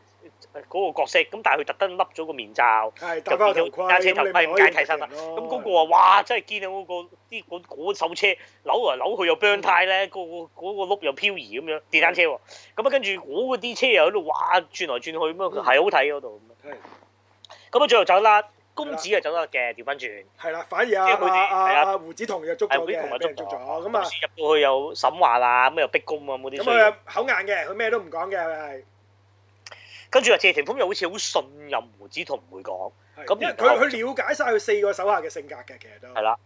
咁然後就係嗰句啊，啊耶穌都冇面俾嗰下就懟冧咗個公子。係咁跟住我佢哋覺就得大搖大擺咁去警去警局度報案，話公子失咗蹤。其實嗰、個嗰、個計劃就係要救阿華，即係阿胡子彤出嚟嘅喺嗰度。咪佢有即係叫做一來家不作傳證據，二來佢同期唔止懟冧埋啊啊，即係將啲罪名推卸晒落個公子。係重點就佢嗰剎那夾埋阿 Ben 哥個女係， 嗱，咁啊 Ben 哥係邊個咪咧？夾埋阿 Ben 哥啊，唔係夾埋 Ben 哥個女啊。啊，唔係，佢唔係，佢夾咗 Ben 哥個女，再逼佢 戴打戴眼錯啊鏡，係係啊，係啊，咁啊，喂，我咁啊哋到 Ben- 而家都仲未講點解謝霆鋒會變咗奸嘅喎。係，啦，咁呢度要嗰度講嘅咯喎，係開始。啦，要講啦，要講啦，要講啦，係如果咁你講，你講，你講我唔係好記得啦，咪咪就係頭本身喺五係啊，年雨前中嗰場，喺五年五年前咧，謝霆鋒同埋佢四個手下都係一啲警察嚟嘅。係咁啊，鄭霆鋒仲一路升緊職添，仲係即係係平步青雲㗎。佢哋同甄子丹兩 team 人咧，就要負責去跟一單綁票案。嗯嗰單綁票咧就係綁咗個富商，嗰、個富商啊郭峰啊，即係上次你講過嗰、個嗰、個咩新加坡嗰套戲嗰個咧，係啊，我知嗰啲國風好出名啦，即 係啊，即係佢佢又係姓霍喎，佢特登做翻霍景良嘅，屌，係啦，哦，係啊咁創世紀放幾耐啊啊咁啊咁啊綁架咗佢，咁佢哋兩 team 人咧就要限時唔知廿四小時裏面咧就要救翻呢個富翁出嚟，咁就誒、呃就鎖目標人物就鎖定咗兩個嘅，一個就係阿可樂，另一個咧就係嗰、個即係之前嗰個毒梟。係冇係錯，啦。咁啊，謝霆鋒咧就負責去追個可樂，啊啊甄子丹就追啊嗰、個毒梟嘅。咁係喺啦嗰度咧，阿謝霆鋒佢哋就不擇手段咧，就要逼嗰個可樂咧就供出嗰個藏身地點。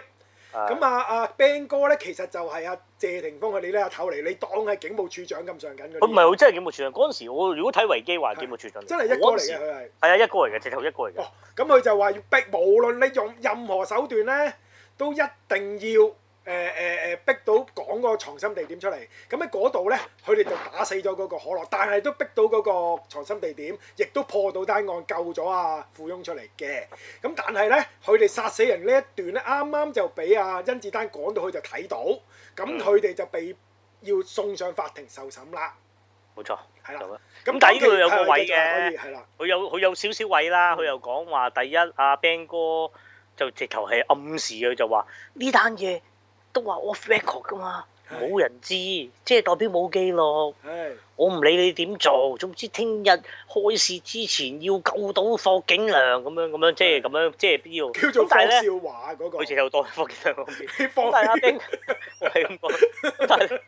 但係咧，佢有個位，其實佢唔唔挑釁嗰個毒販，佢已經爆咗啦。係所以佢有個位咧，其實又唔可以盡賴晒啊阿一哥嘅。係。佢呢度即哦你係個你你設幫計你其幫實啊一個係啦，你因為我我會咁諗，佢呢套戲個設計咧，其實阿謝霆鋒唔係真係唔係啱嘅。即係你以往你塑造一啲咁嘅反派啦，你梗係講佢話受盡。誒屈辱啊，即係覺得自己好受盡不公平、不公平對待，最後大反擊咁樣又好似即係奸得嚟都會仲係有信念。嗯但係我覺得今套喂，等陣，等陣，我想其實我想剖析下兩個係主角嘅性格嘅，好好好好，因為其實但佢最尾謝霆鋒最後嗰句對白問咗一個問題，即係係啊，其實我想剖析係啊佢嘅性格究竟逆逆地而處，其實會唔會係咁嘅啫？咁肯定唔會啦。嚇，我都覺得係冇可能嘅。咯，佢就咁嗱，嗱，因為性格決定命運嘅，其實呢樣係嘢啦係。因為陳木勝就特登係唔想走灰色嘅，佢唔想塑造到好似阿謝霆鋒其實咁嘅 situation 又好似誒情有可原，但係其實唔係嘅，其因為實咧套戲都冇正式講佢嘅情有可原嘅，由頭到係尾啊都冇因為冇正可式憐過謝霆鋒㗎，其實套戲係。係啊，因為正式佢已經講咗啦，其實佢爆咗出嚟，其實你嗰剎那你停手乜事都冇，只不過係阿阿其中一個我記我都唔記得邊個啊，佢係啊啊啊可樂撩佢嘛就就撩佢，跟住嗰個嗰個嗰條哇可樂咪興咯，咪走埋咬佢啊係啊，嘛，死口唔放佢哋先搏死佢嘅，係。係啊，先搏死佢。咁同埋我咁諗啊啦，你咬住啫，你都好，你俾我如果即係武術中人啦，我好多方法可以令你即刻縮手咯。最簡單你一撳你隻眼，你一定放，唔係。使講，係啊，一望咁眼但係佢哋都都唔妥嗰條友㗎啦，開頭都係咁你又即咁係總講有好多好多唔同嘅理由唉打死但嗰條我友嘅。我我覺得其實個力位佢就一定係咁樣，你嗯打還打，你打死就冇得救係嘛。啦，咁所以佢特登要推到佢呢個咁啊佢樣嘅位一定要死，你先推到嗰個劇情去到呢個位。係咁所以上到庭嗰陣時，阿阿阿富商阿阿阿霍少華咧，仲話：我唔知喎，我唔知你咁樣嘅喎，又冇冇幫佢哋講嘢。咁啊一哥阿阿 Ben 哥咧，本身就話無論發生咩事，我都會撐你哋嘅，救你哋嘅。點知上到庭，佢亦都唔理佢哋，變啊成 condom 咯，佢哋係。係啦，即咁唔係講即要。咁啊，兼就最後就問埋目擊咁樣嘅阿丹爺哦丹咁爺樣，係丹爺就正義嘅，有見到乜嘢佢咪講乜嘢咯。佢就係見到佢哋打死佢就講，見到佢哋打死佢。係啦。咁於是就吓，咁啊，種下呢個黃金啊，所以開頭係啊喺誒呃廣場嗰度，其實佢唔係想殺呂良偉嘅，其實想引阿丹爺去殺丹爺嘅，啊係啊點即知係懟丹爺到冇去丹啫，爺嗰度係。冇錯。咁咁啊，成個前因就係咁嘅，咁而嗰五個人就係嗰六個黑警，咁啊當中阿郭正雄就忍受唔到千夫所指啊，跳樓自殺嘅，咁啊所以就死誒咗啦吞。槍自殺嘅好似係，吞槍係係係係啊好好似掛正住佢個就牌跪喺警署門口噶嘛，佢係啊係啊係啊，吞槍吞槍係啦。咁就講翻綁架咗阿 Ben 哥啦，咁啊掛咗個炸彈喺佢條頸度，就誒、去咗阿、丹爺老婆嗰個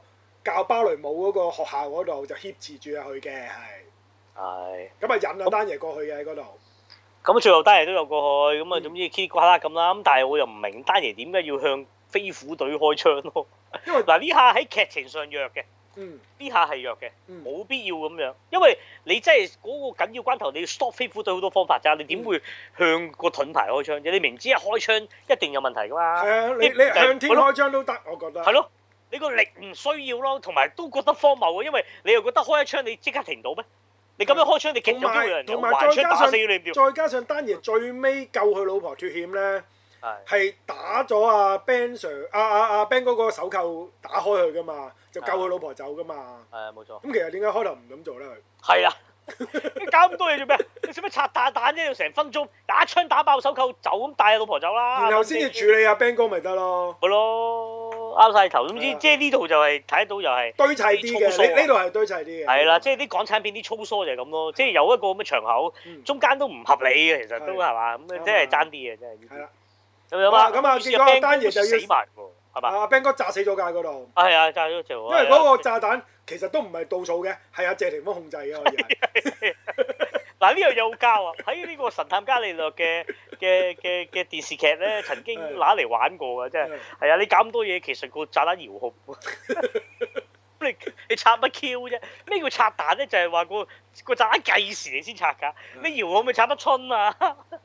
咪咯，咪唔係你你可以話阿霆鋒係玩佢哋嘅，其實都可以話。咪即咁係阿佢 Ben 哥佢都點都係嘅，要，有其責實阿任 Ben 哥點都要死㗎啦喺嗰度，係啊係啦。咁啊，丹爺亦都要受受受到呢個紀律處分啦，要面對住嗰啲咩誒誒咩調查組咩調查組啊嗰啲叫做。誒紀律內務部。啊內內務啊咁啊，受啊受到幾個高級嘅警警官嚟審問佢啦，咁包括係誒麥包啦，麥包係高級警官啦，誒任達華啦，另外有個我唔記得啦，應該有三個，有個女人嘅，嗰個女人我唔知係邊個啦，我我都唔記得喎，我唔記得，我最記得啊麥包啊同下埋任巴達啦，華咯，咁啊任達華就壓晒場嘅，咁一仲同嚟埋到仲就話有個女人咯，我記得係三個人嘅，好似係即係勁嘅個女人都係星大星嚟嘅係嘛？我唔唔記記得得啦，啦。可能導演都唔定佢呢啲客串呢啲唔知啊真係。咁啊嗱一樣啊，有啲煽情嘢啦，咁又話阿丹爺接受紀律通聆常訊，都但係會有一有啲段即係個人 solo 表演嘅，喺度講佢自己嘅理啊念嘅喺嗰度係。跟住仲要後邊企晒啲伙計，咁仲要阿阿譚耀文又走入嚟，又成班伙計又話撐啊阿丹爺咁樣，咁即係有呢啲咩？唉我覺得相對叫嗯呢煽情呢啲係啲即係誒冇冇必要嘅。唔唔係呢啲咧，如果我哋八九十年代咧睇警察故事咧，就經常會有呢啲劇情嘅。係啊，成龍咪會呢啲咯。總之你你可以想像到，如果呢個怒火呢一個劇本呢套戲係八九十年代拍咧，其實單嘢呢個角色應該就係呢呢套戲直頭應該叫做《警察故事之怒火》㗎啦，有機會。啊，就咁啦。咁啊，但係就之後咁樣，中意話咩啊紀律部隊講紀律㗎，咩啲線 order 出翻去。如果唔係，全部乜乜乜咁，最後啊，即係出晒去。嗯咁跟住有咩傾完之後，任達華就會即係又攞分嗯嘅。咁任達華都唔會做下巴啦，咁樣實係有型㗎啦，任大華都唔使講㗎啦。咁啊，丹爺又講咗句書，講咗啦，即係世界上唔係淨係得黑同白嘅，仲有好多灰色地帶嘅。我哋好多係即係好多時都要咁樣去做，先至可以解決到件事。即係即係我我我做警察唔係要做多一件事，我要做好嗰件事。即係有啲金句喺嗰度講咗出嚟啦。總之佢啊係。咁啊啊任達華呢個咧就話誒、今日我有啲唔舒服，咁我唔審唔唔講呢單案字啦。咁你出翻去廿四小時，你自己搞掂自己嘅嘢啦，即係咁啦。即係如果當年如果真係警察故事啦呢一套咧，嗯坐喺嗰個任達華同阿麥包嗰個位，應該就係、啊董彪，唔係，同埋同埋啊嗯嘈嘈嘈查你，唔係咪係有有個佢叫咧林國雄嘅四眼仔咁樣嘅。係又係成日做啊做啊做啊成龍上司嘅，同阿董彪一齊嘅嗰個係，係咁如無意外應該你兩個做嘅。如果呢套叫警察故事嘅話。明白係啦，明咁啊放翻啊丹爺成 team 之後咧，就最後決戰啦，同阿謝霆鋒係，白，係啦因，為謝霆鋒咧就約埋本身就約埋阿盧慧光去做一單誒、呃打劫案嘅，係點知收尾佢同盧盧慧光就反咗面，咁啊結果盧慧光就俾阿謝霆鋒殺死咗嘅，咁啊嗰單劫案咧其實就表面上係劫案，但係係一個聲東擊西，其實謝霆鋒咧係要去殺阿霍少華嘅，係係啦，冇錯冇錯咁樣，咁咪殺之餘就要搶晒就啲錢啦，開埋一夾係啦萬嘅係啊，因為有霍少華有係開銀行嘅，亦都係。咁但係又阿丹爺又洞悉到，嗯咁啊但係又洞悉唔到，又游說唔啊到啊陳家當樂時嘅就指仲揮識官唔，係啦，陳家樂咯，嗰個係係啦，又靚仔陳家樂咁樣都幾型啊！嗯係陳家樂都做得幾過癮，我反而覺得幾鮮明嗰度咯，係咯係咯，啊咁啊揸正嚟做話，我要跟嗰單劫案嘅，咁個就要調動晒所有嘅人去跟嗰單劫案，所以霍少華家行就冇人理嘅，一個警察都冇嘅，係幾勁啊可以，係啊， 咁後尾啊霍少華就哇死埋喎，開槍啊喺個即場劫案打爆埋啊個即場頭打爆個頭同埋劫晒啲錢，到啊跟住先至引發廣東道追逐戰啊喺嗰度，係啦係啦，好睇，即嗰場追逐戰 O K，我係去入到教會我覺得麻麻啦，啊所以教堂嗰場廣東即係東北京道其實應該係係北北京京道道嚟嘅，係北京道。嗰場北京道可以列為呢個港產片經典嘅，我覺得呢一段戲係。係啊，同埋嗰段北京道，我同阿芬芬成日行啦。係啊呢期咁多去海運海睇運手睇完嘢，戲就會經過嗰條再落嗰條隧道噶 嘛，我哋成日都要行基本上成個行程就係去嗰段追逐戲嗰段行程嚟嘅嗰度係係啊。冇錯冇錯冇錯。咁啊一路追逐精彩喎！一路死嗰段㗎特技，嗰段嗰段道路特技做其實做得精彩嘅。係啊係啊，咁啊原來係綠幕嘅，即係喺第二度拍嘅，啲人又話喺北角砌景嘅。係不過拍完就 key 咗落去呢個誒北京道，咁但係你正常睇啦，唔好話你挑剔睇啦，嗯咁你就真係唔係好覺嘅。喺講真喺你唔知嘅情形底下係咧，啦係啦，基本上係係應該啦睇唔到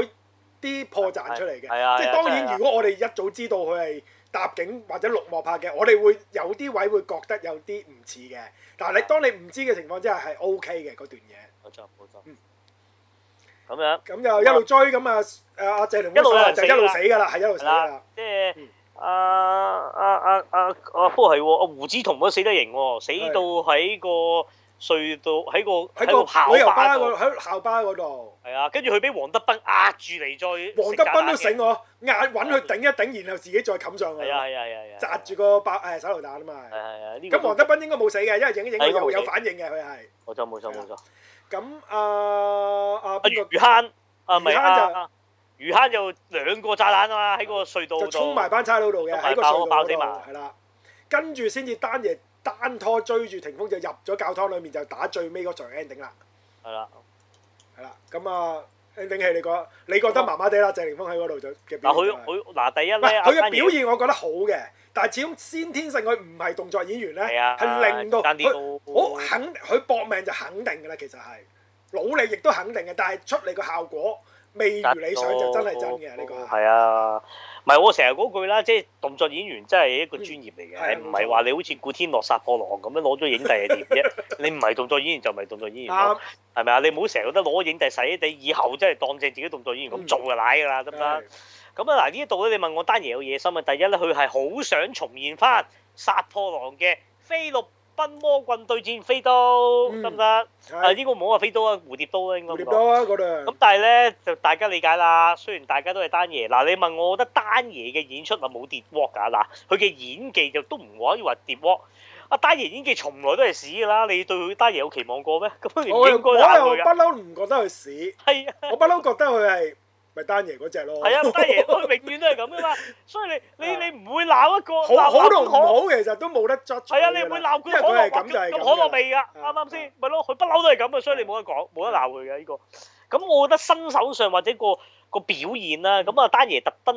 落入到去就聚焦佢係得乜都冇啦，係就抽咗支警棍出嚟嗯。咁不嬲警棍伸縮棍呢下咧，就咩叫菲律賓魔棍咧？就因為來自叫菲律賓魔杖啦。嗯咁點解咧？就因為佢係前手前腳在前，咁呢樣就要講呢個最基本嘅武學理論啦。咁啊，正常打人咧就你拉腰，你隻手拉後再出拳噶嘛。係咁啊，正常拳擊咯。咁呢啲就叫做後手後腳，得唔得？你要靠個嗯轉腰馬去打人。咁啊，當然力啊從地起啦，強好多。但係換來就慢啊嘛，咁所以你詠衝入邊啊，成日就話串勁串勁，咁啊誒，我哋以最點嘅距離嘅，咩逼步追打嘅意思咧？誒、詠春就係隻手擺喺你前面，突然之間就會打你噶啦，得唔得？咁當然個力就冇咁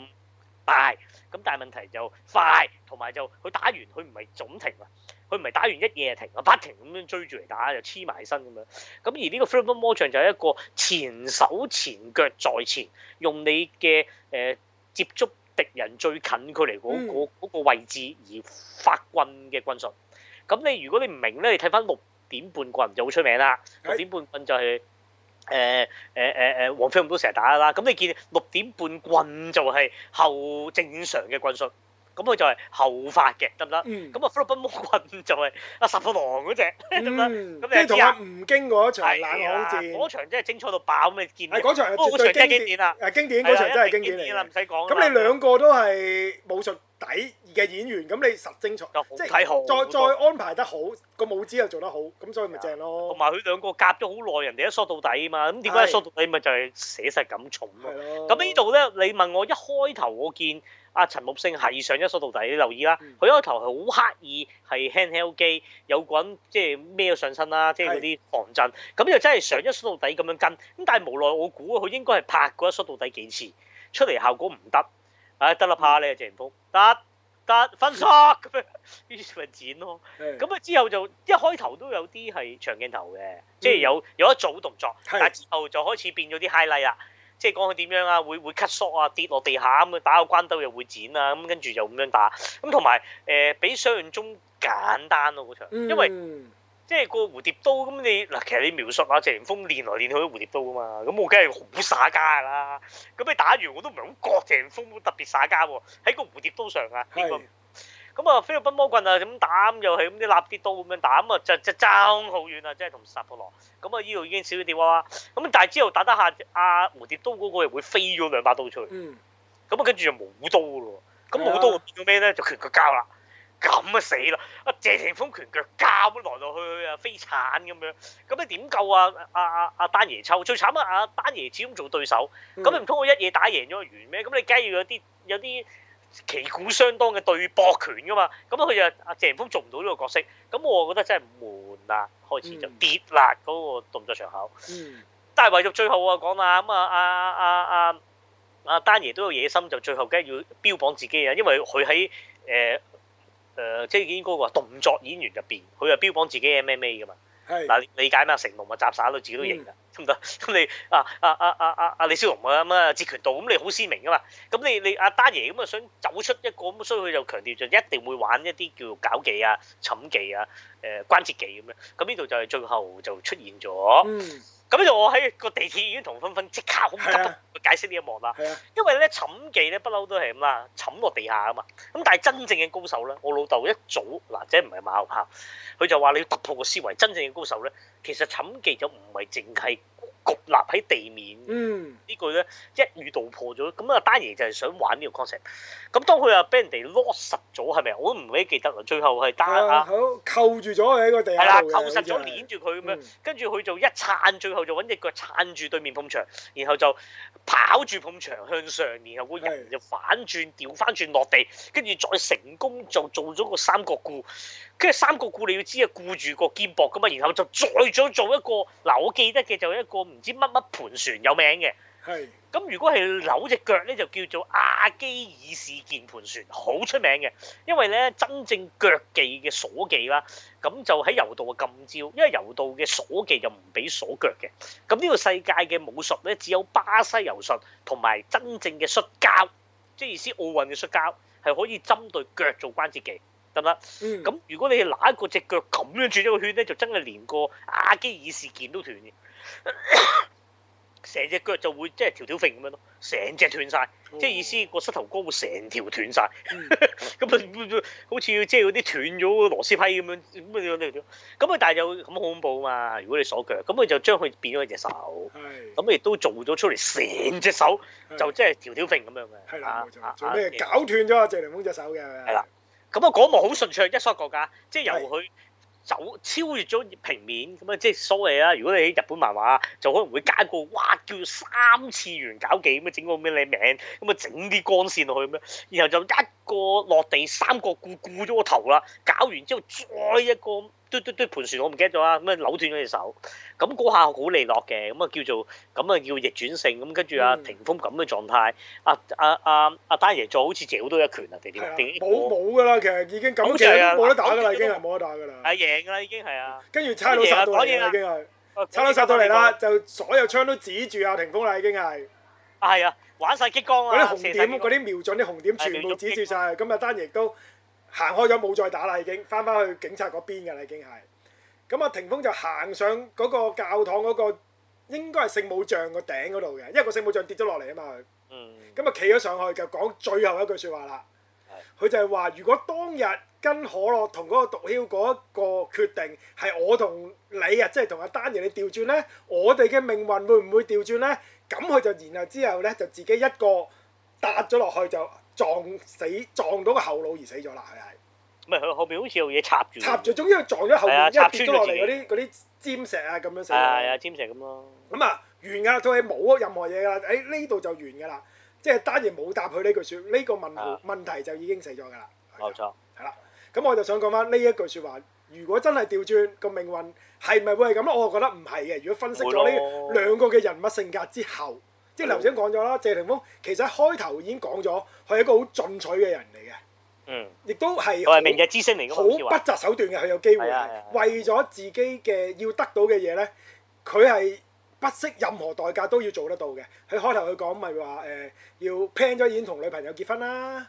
跟住佢就要見波就要升職啦，跟住佢仲話我要打擊晒所有嘅罪惡，無論任何代價，就係為咗維持正佢心目之中嘅正義啊嘛。咁喺嗰一幕呢，單嘢係冇答佢任何嘢嘅，即係笑一笑咁啊，真係好似係。冇錯，咁所以證明其實謝霆鋒呢個人本身個性格就係一個咁不擇手段嘅人嚟嘅，即係嗰度打死咗人之後，即係如果係調轉係阿甄子丹去追阿可樂呢，阿 Ben 哥雖然咁樣指使佢，但阿丹爺都唔會打死嗰個人嘅，係佢會制止自己手下唔好打死佢嘅，一定。但係謝霆鋒唔會咁做嘅，因為佢佢係一個不擇手段嘅人嚟噶嘛，咁個性格上面已經決定咗命運啦。冇錯所以就算嗰個問題調翻轉，兩個人跟唔同嘅人，佢面對阿丹爺面對翻佢面對嘅問題，其實都唔會有任何改變㗎，即係唔會發生佢而家謝霆鋒會打死人呢呢一幕就唔會出現嘅。其實我覺得就冇錯，係啦，啊因為大家嘅性格都唔同，處事嘅手法都唔同，同埋開頭啊阿丹爺去飲茶嗰段已經證明咗佢唔會向嗰啲高官屈服㗎嘛。係佢唔會死命，淨係聽佢哋講噶嘛。咁所以佢唔會聽阿 Ben 哥講噶。如果最尾即係佢如果跟咗可樂嗰條線，冇錯，咁我覺得合理喎、如果謝霆鋒一路標一個性格，就係佢哋就係呢個性格，佢會變成一個魔警，其實係啱數嘅喎。我覺得，嗯，明白，即係我我覺得喺個性格裏面拆翻出嚟，佢陳木勝喺編編劇將呢兩個角色擺咗喺一個雙雄嘅格局裏面。命運就算調轉，佢哋兩個都唔會有任何嘅嘅嘅性格，既然已經決定咗咯，所以佢哋都唔會一個一阿阿丹爺唔會變成一個魔警咯，到最尾冇錯。係啦，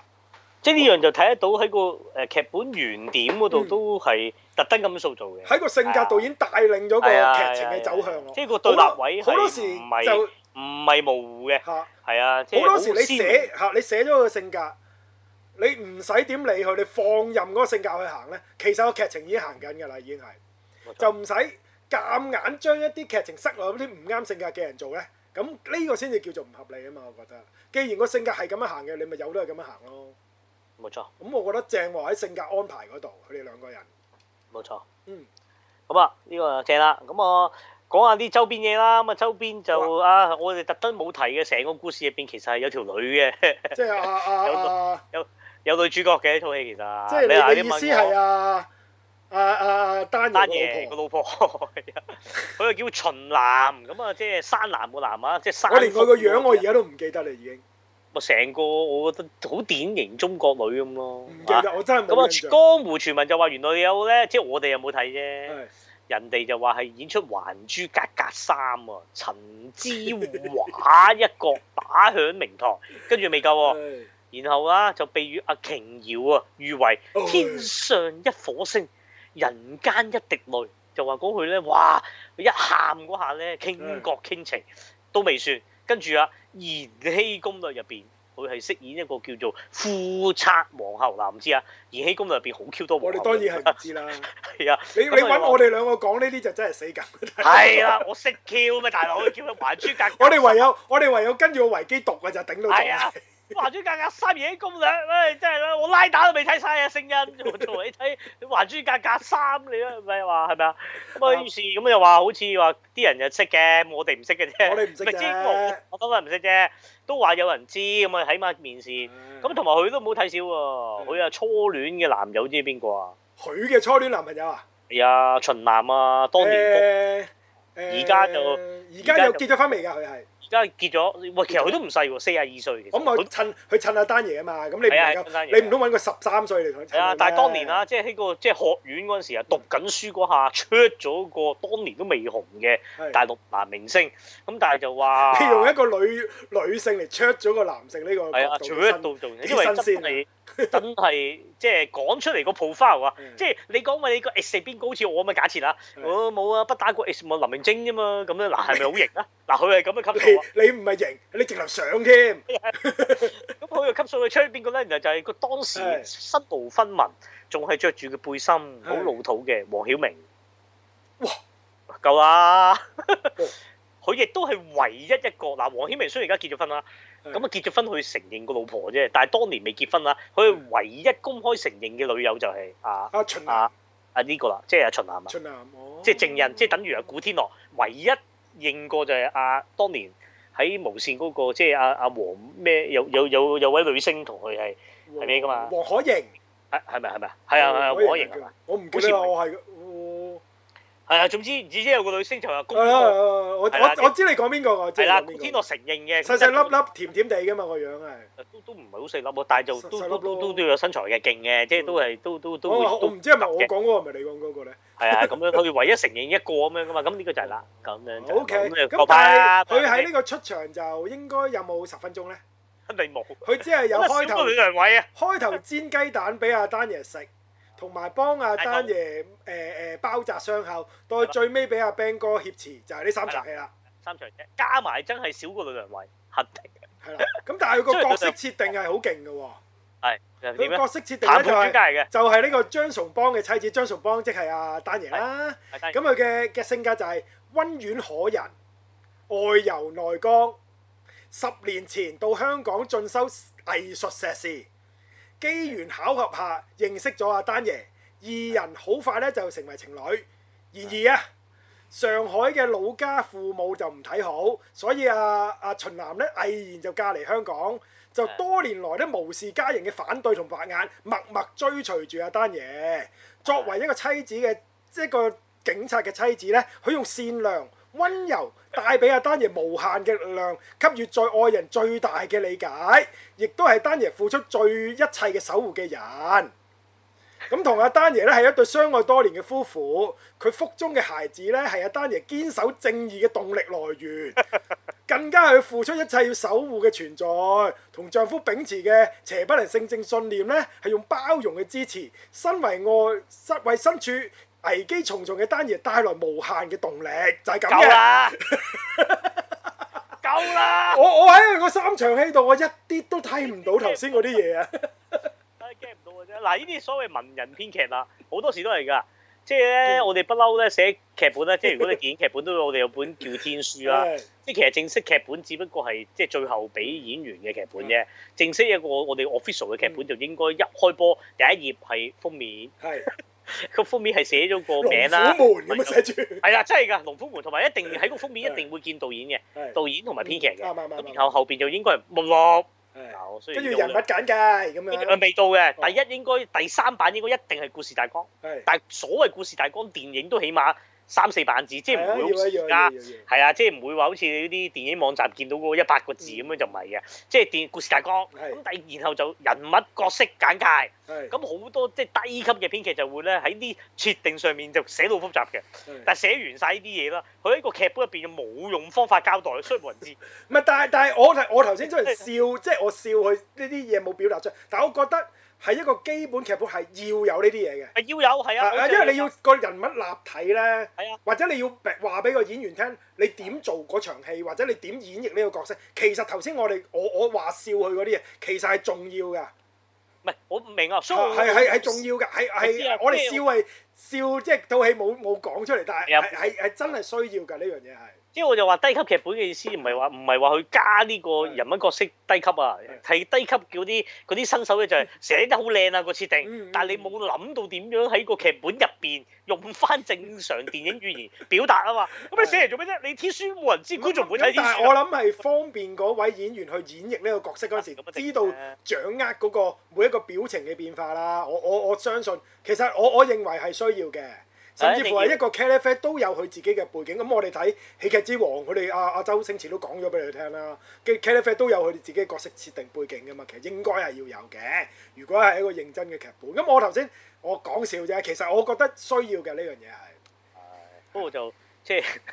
但係我覺得幾好幾好笑，因為套因為套戲裏面佢真係我 feel 唔到嗰啲嘢嘛。係啊 feel 唔到啊，同埋嗰啲所謂咩咩咩秉持住丈夫咩邪不能勝正的信念好嗰啲開咧下。喎呢嗱，啲呢啊，啲咧又係屬於啊，即係你喺個劇本就唔應該咁寫嘅，因為我哋劇本不嬲咧係一啲記住劇本嘅工具嘅，佢唔係文學作品。嗯文學作品你梗係咁修飾啦，嗯又會加到嗯哇是守護我的正義動力來源。咁但係你呢句嘢其實喺劇本嗰度冇意思，你應該好直接講話會點咧？佢係咩咧？你話你話直接寫到佢係外剛內柔咁啊明喎，咁你個演員咪知道係要外温剛內遠可柔人咯。啊，飾演啦，係啊，好你多話咩秉持着咩邪不能勝者啲信念，用包容與支持，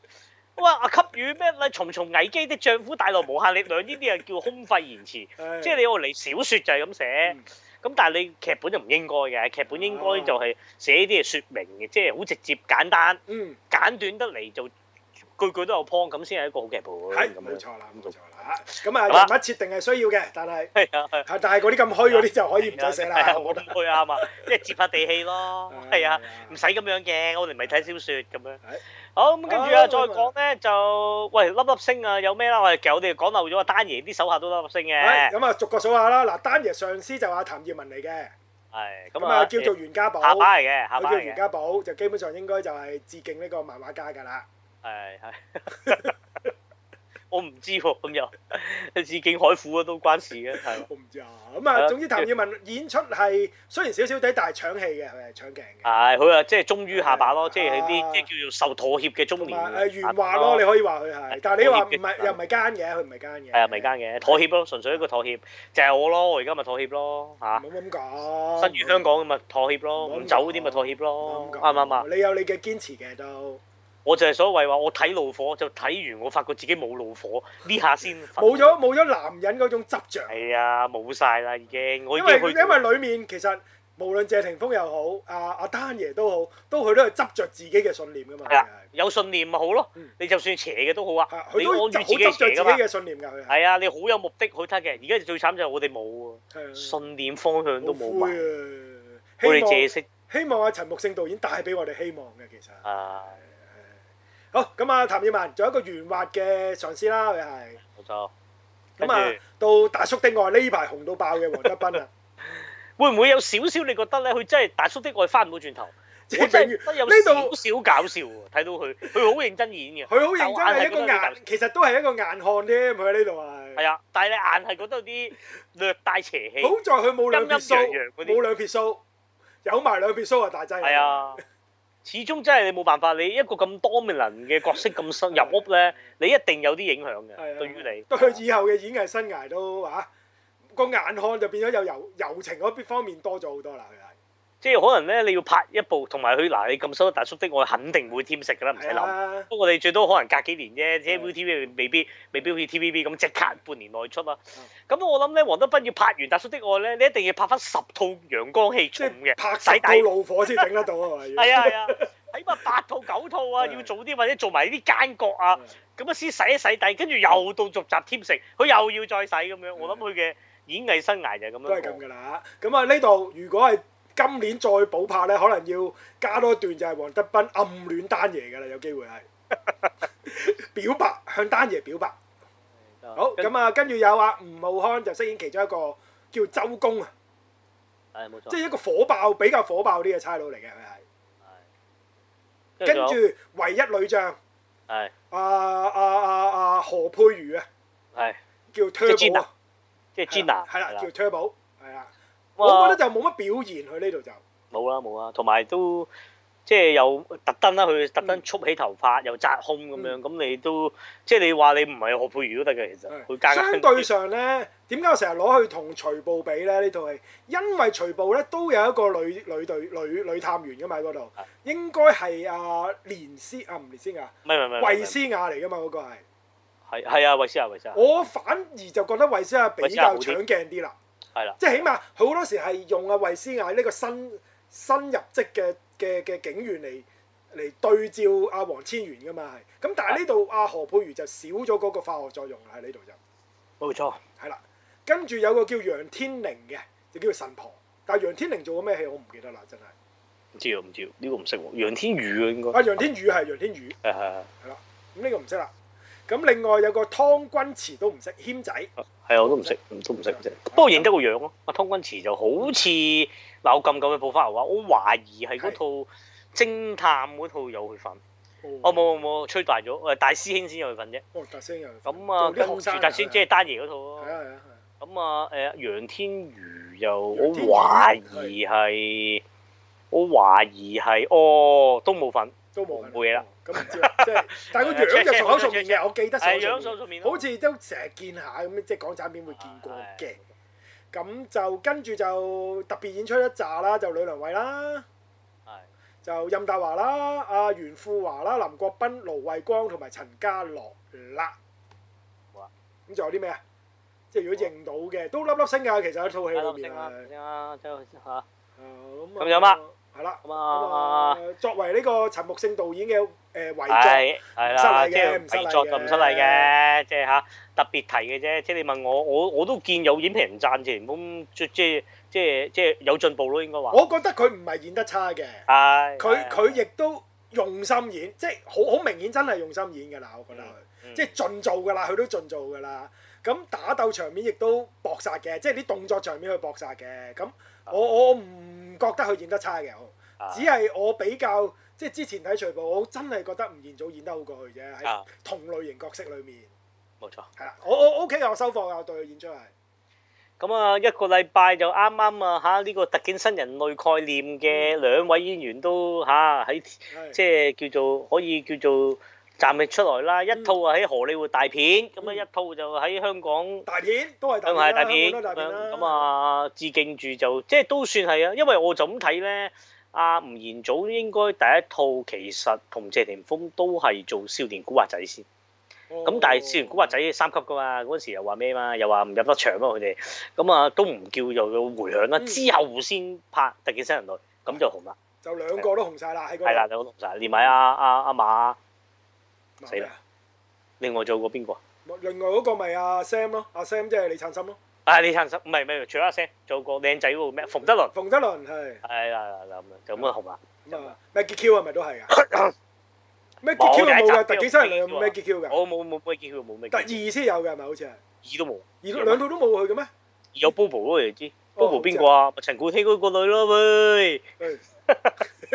咁個個都係㗎啦，大佬。唔係㗎，我但我睇到陳阿 Bobo 全身啊嘛，咁你冇理一件事啊大佬。唉得我睇個主角就係 Bobo 啊嘛大佬 O K O K O K O K，好啊，有冇有咁冇？啊，咁啊，大家入場撐啊，陳木勝最後一步啊！啊即係我同我覺得就算唔撇除咗係阿陳木勝導演嘅遺作，呢一部都係一部高質嘅港產片嚟嘅。冇錯。即係你你一年裏面有幾多套呢啲咁嘅大片啦、啊老老實實。即係問我咧，嚟緊喺仲有冇呢呢一類啊？其實嚟緊，即係以你所知，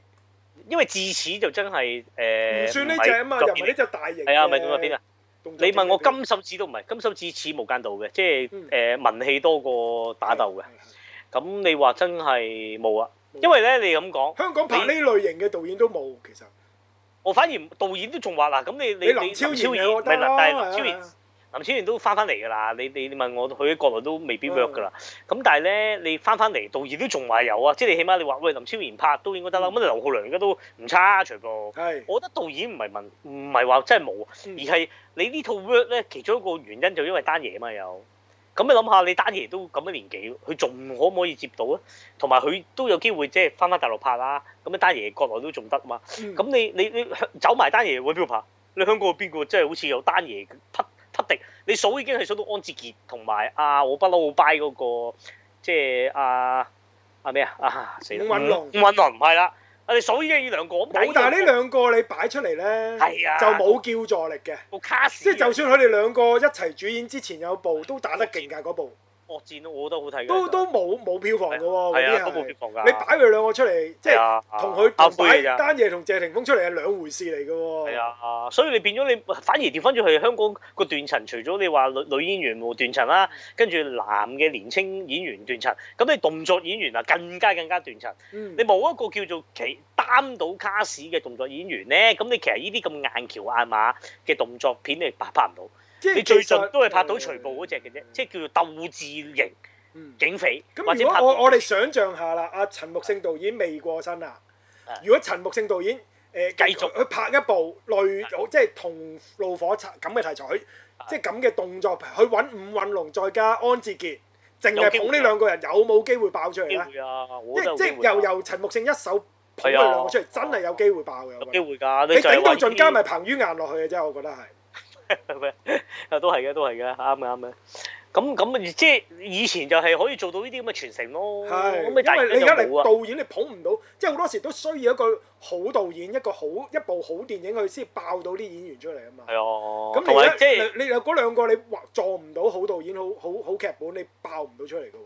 同埋你真係要慢慢煲啊！嗯即係正如你單爺都撈咁耐啦，你當年單爺都只不過係男兒當自強。阿李連杰嘅對手咁樣係，跟住成龍可能啊，我唔知成龍有邊套，好似不過單爺同成龍唔啱㗎嘛，係即係唔知佢都拍過跟過成龍戲嘅，唔記得邊套啊，咁啊但係之後就唔啱啊。嗯咁跟住頭先慢慢煲煲十啦，十幾年先真係叫有部殺破狼，係或者之後就葉問啦，葉問啊大嗯放異彩啦。。係咁你你然後先叫專定到就即係自己一個人已經全香港人都覺得你係打得啦，嗯定義你為動作演員啦。係然後哇你拍出咩主主角我都會睇，咁呢個嗯先係緊要。咁而家就冇咗斷層咗依廿年，咁你冇冇進步啊？嗯即係即係你話技術進步冇咁冇斷晒，咁你冇啊，真係難搞嘅啫。係咁啊，真係要揾翻啲傳承下香港係啦，嘅動作電影。誒唔係講係笑啊，真係係啦。加上擔你心而家嘅都呢樣啊，擔即係文藝嗰度我唔係好擔心啊，動作真係係啊，真係諗唔到，真係諗唔到冇計，真係啊，係即係要浸咯。咁係你邊有啫？而家唉唉，霎時之真係間揾揾唔到嘅，揾唔到。咪咯，好好啊好咁啊咁啊啊，嘆住個怒火先啦，我哋。係啦嗯。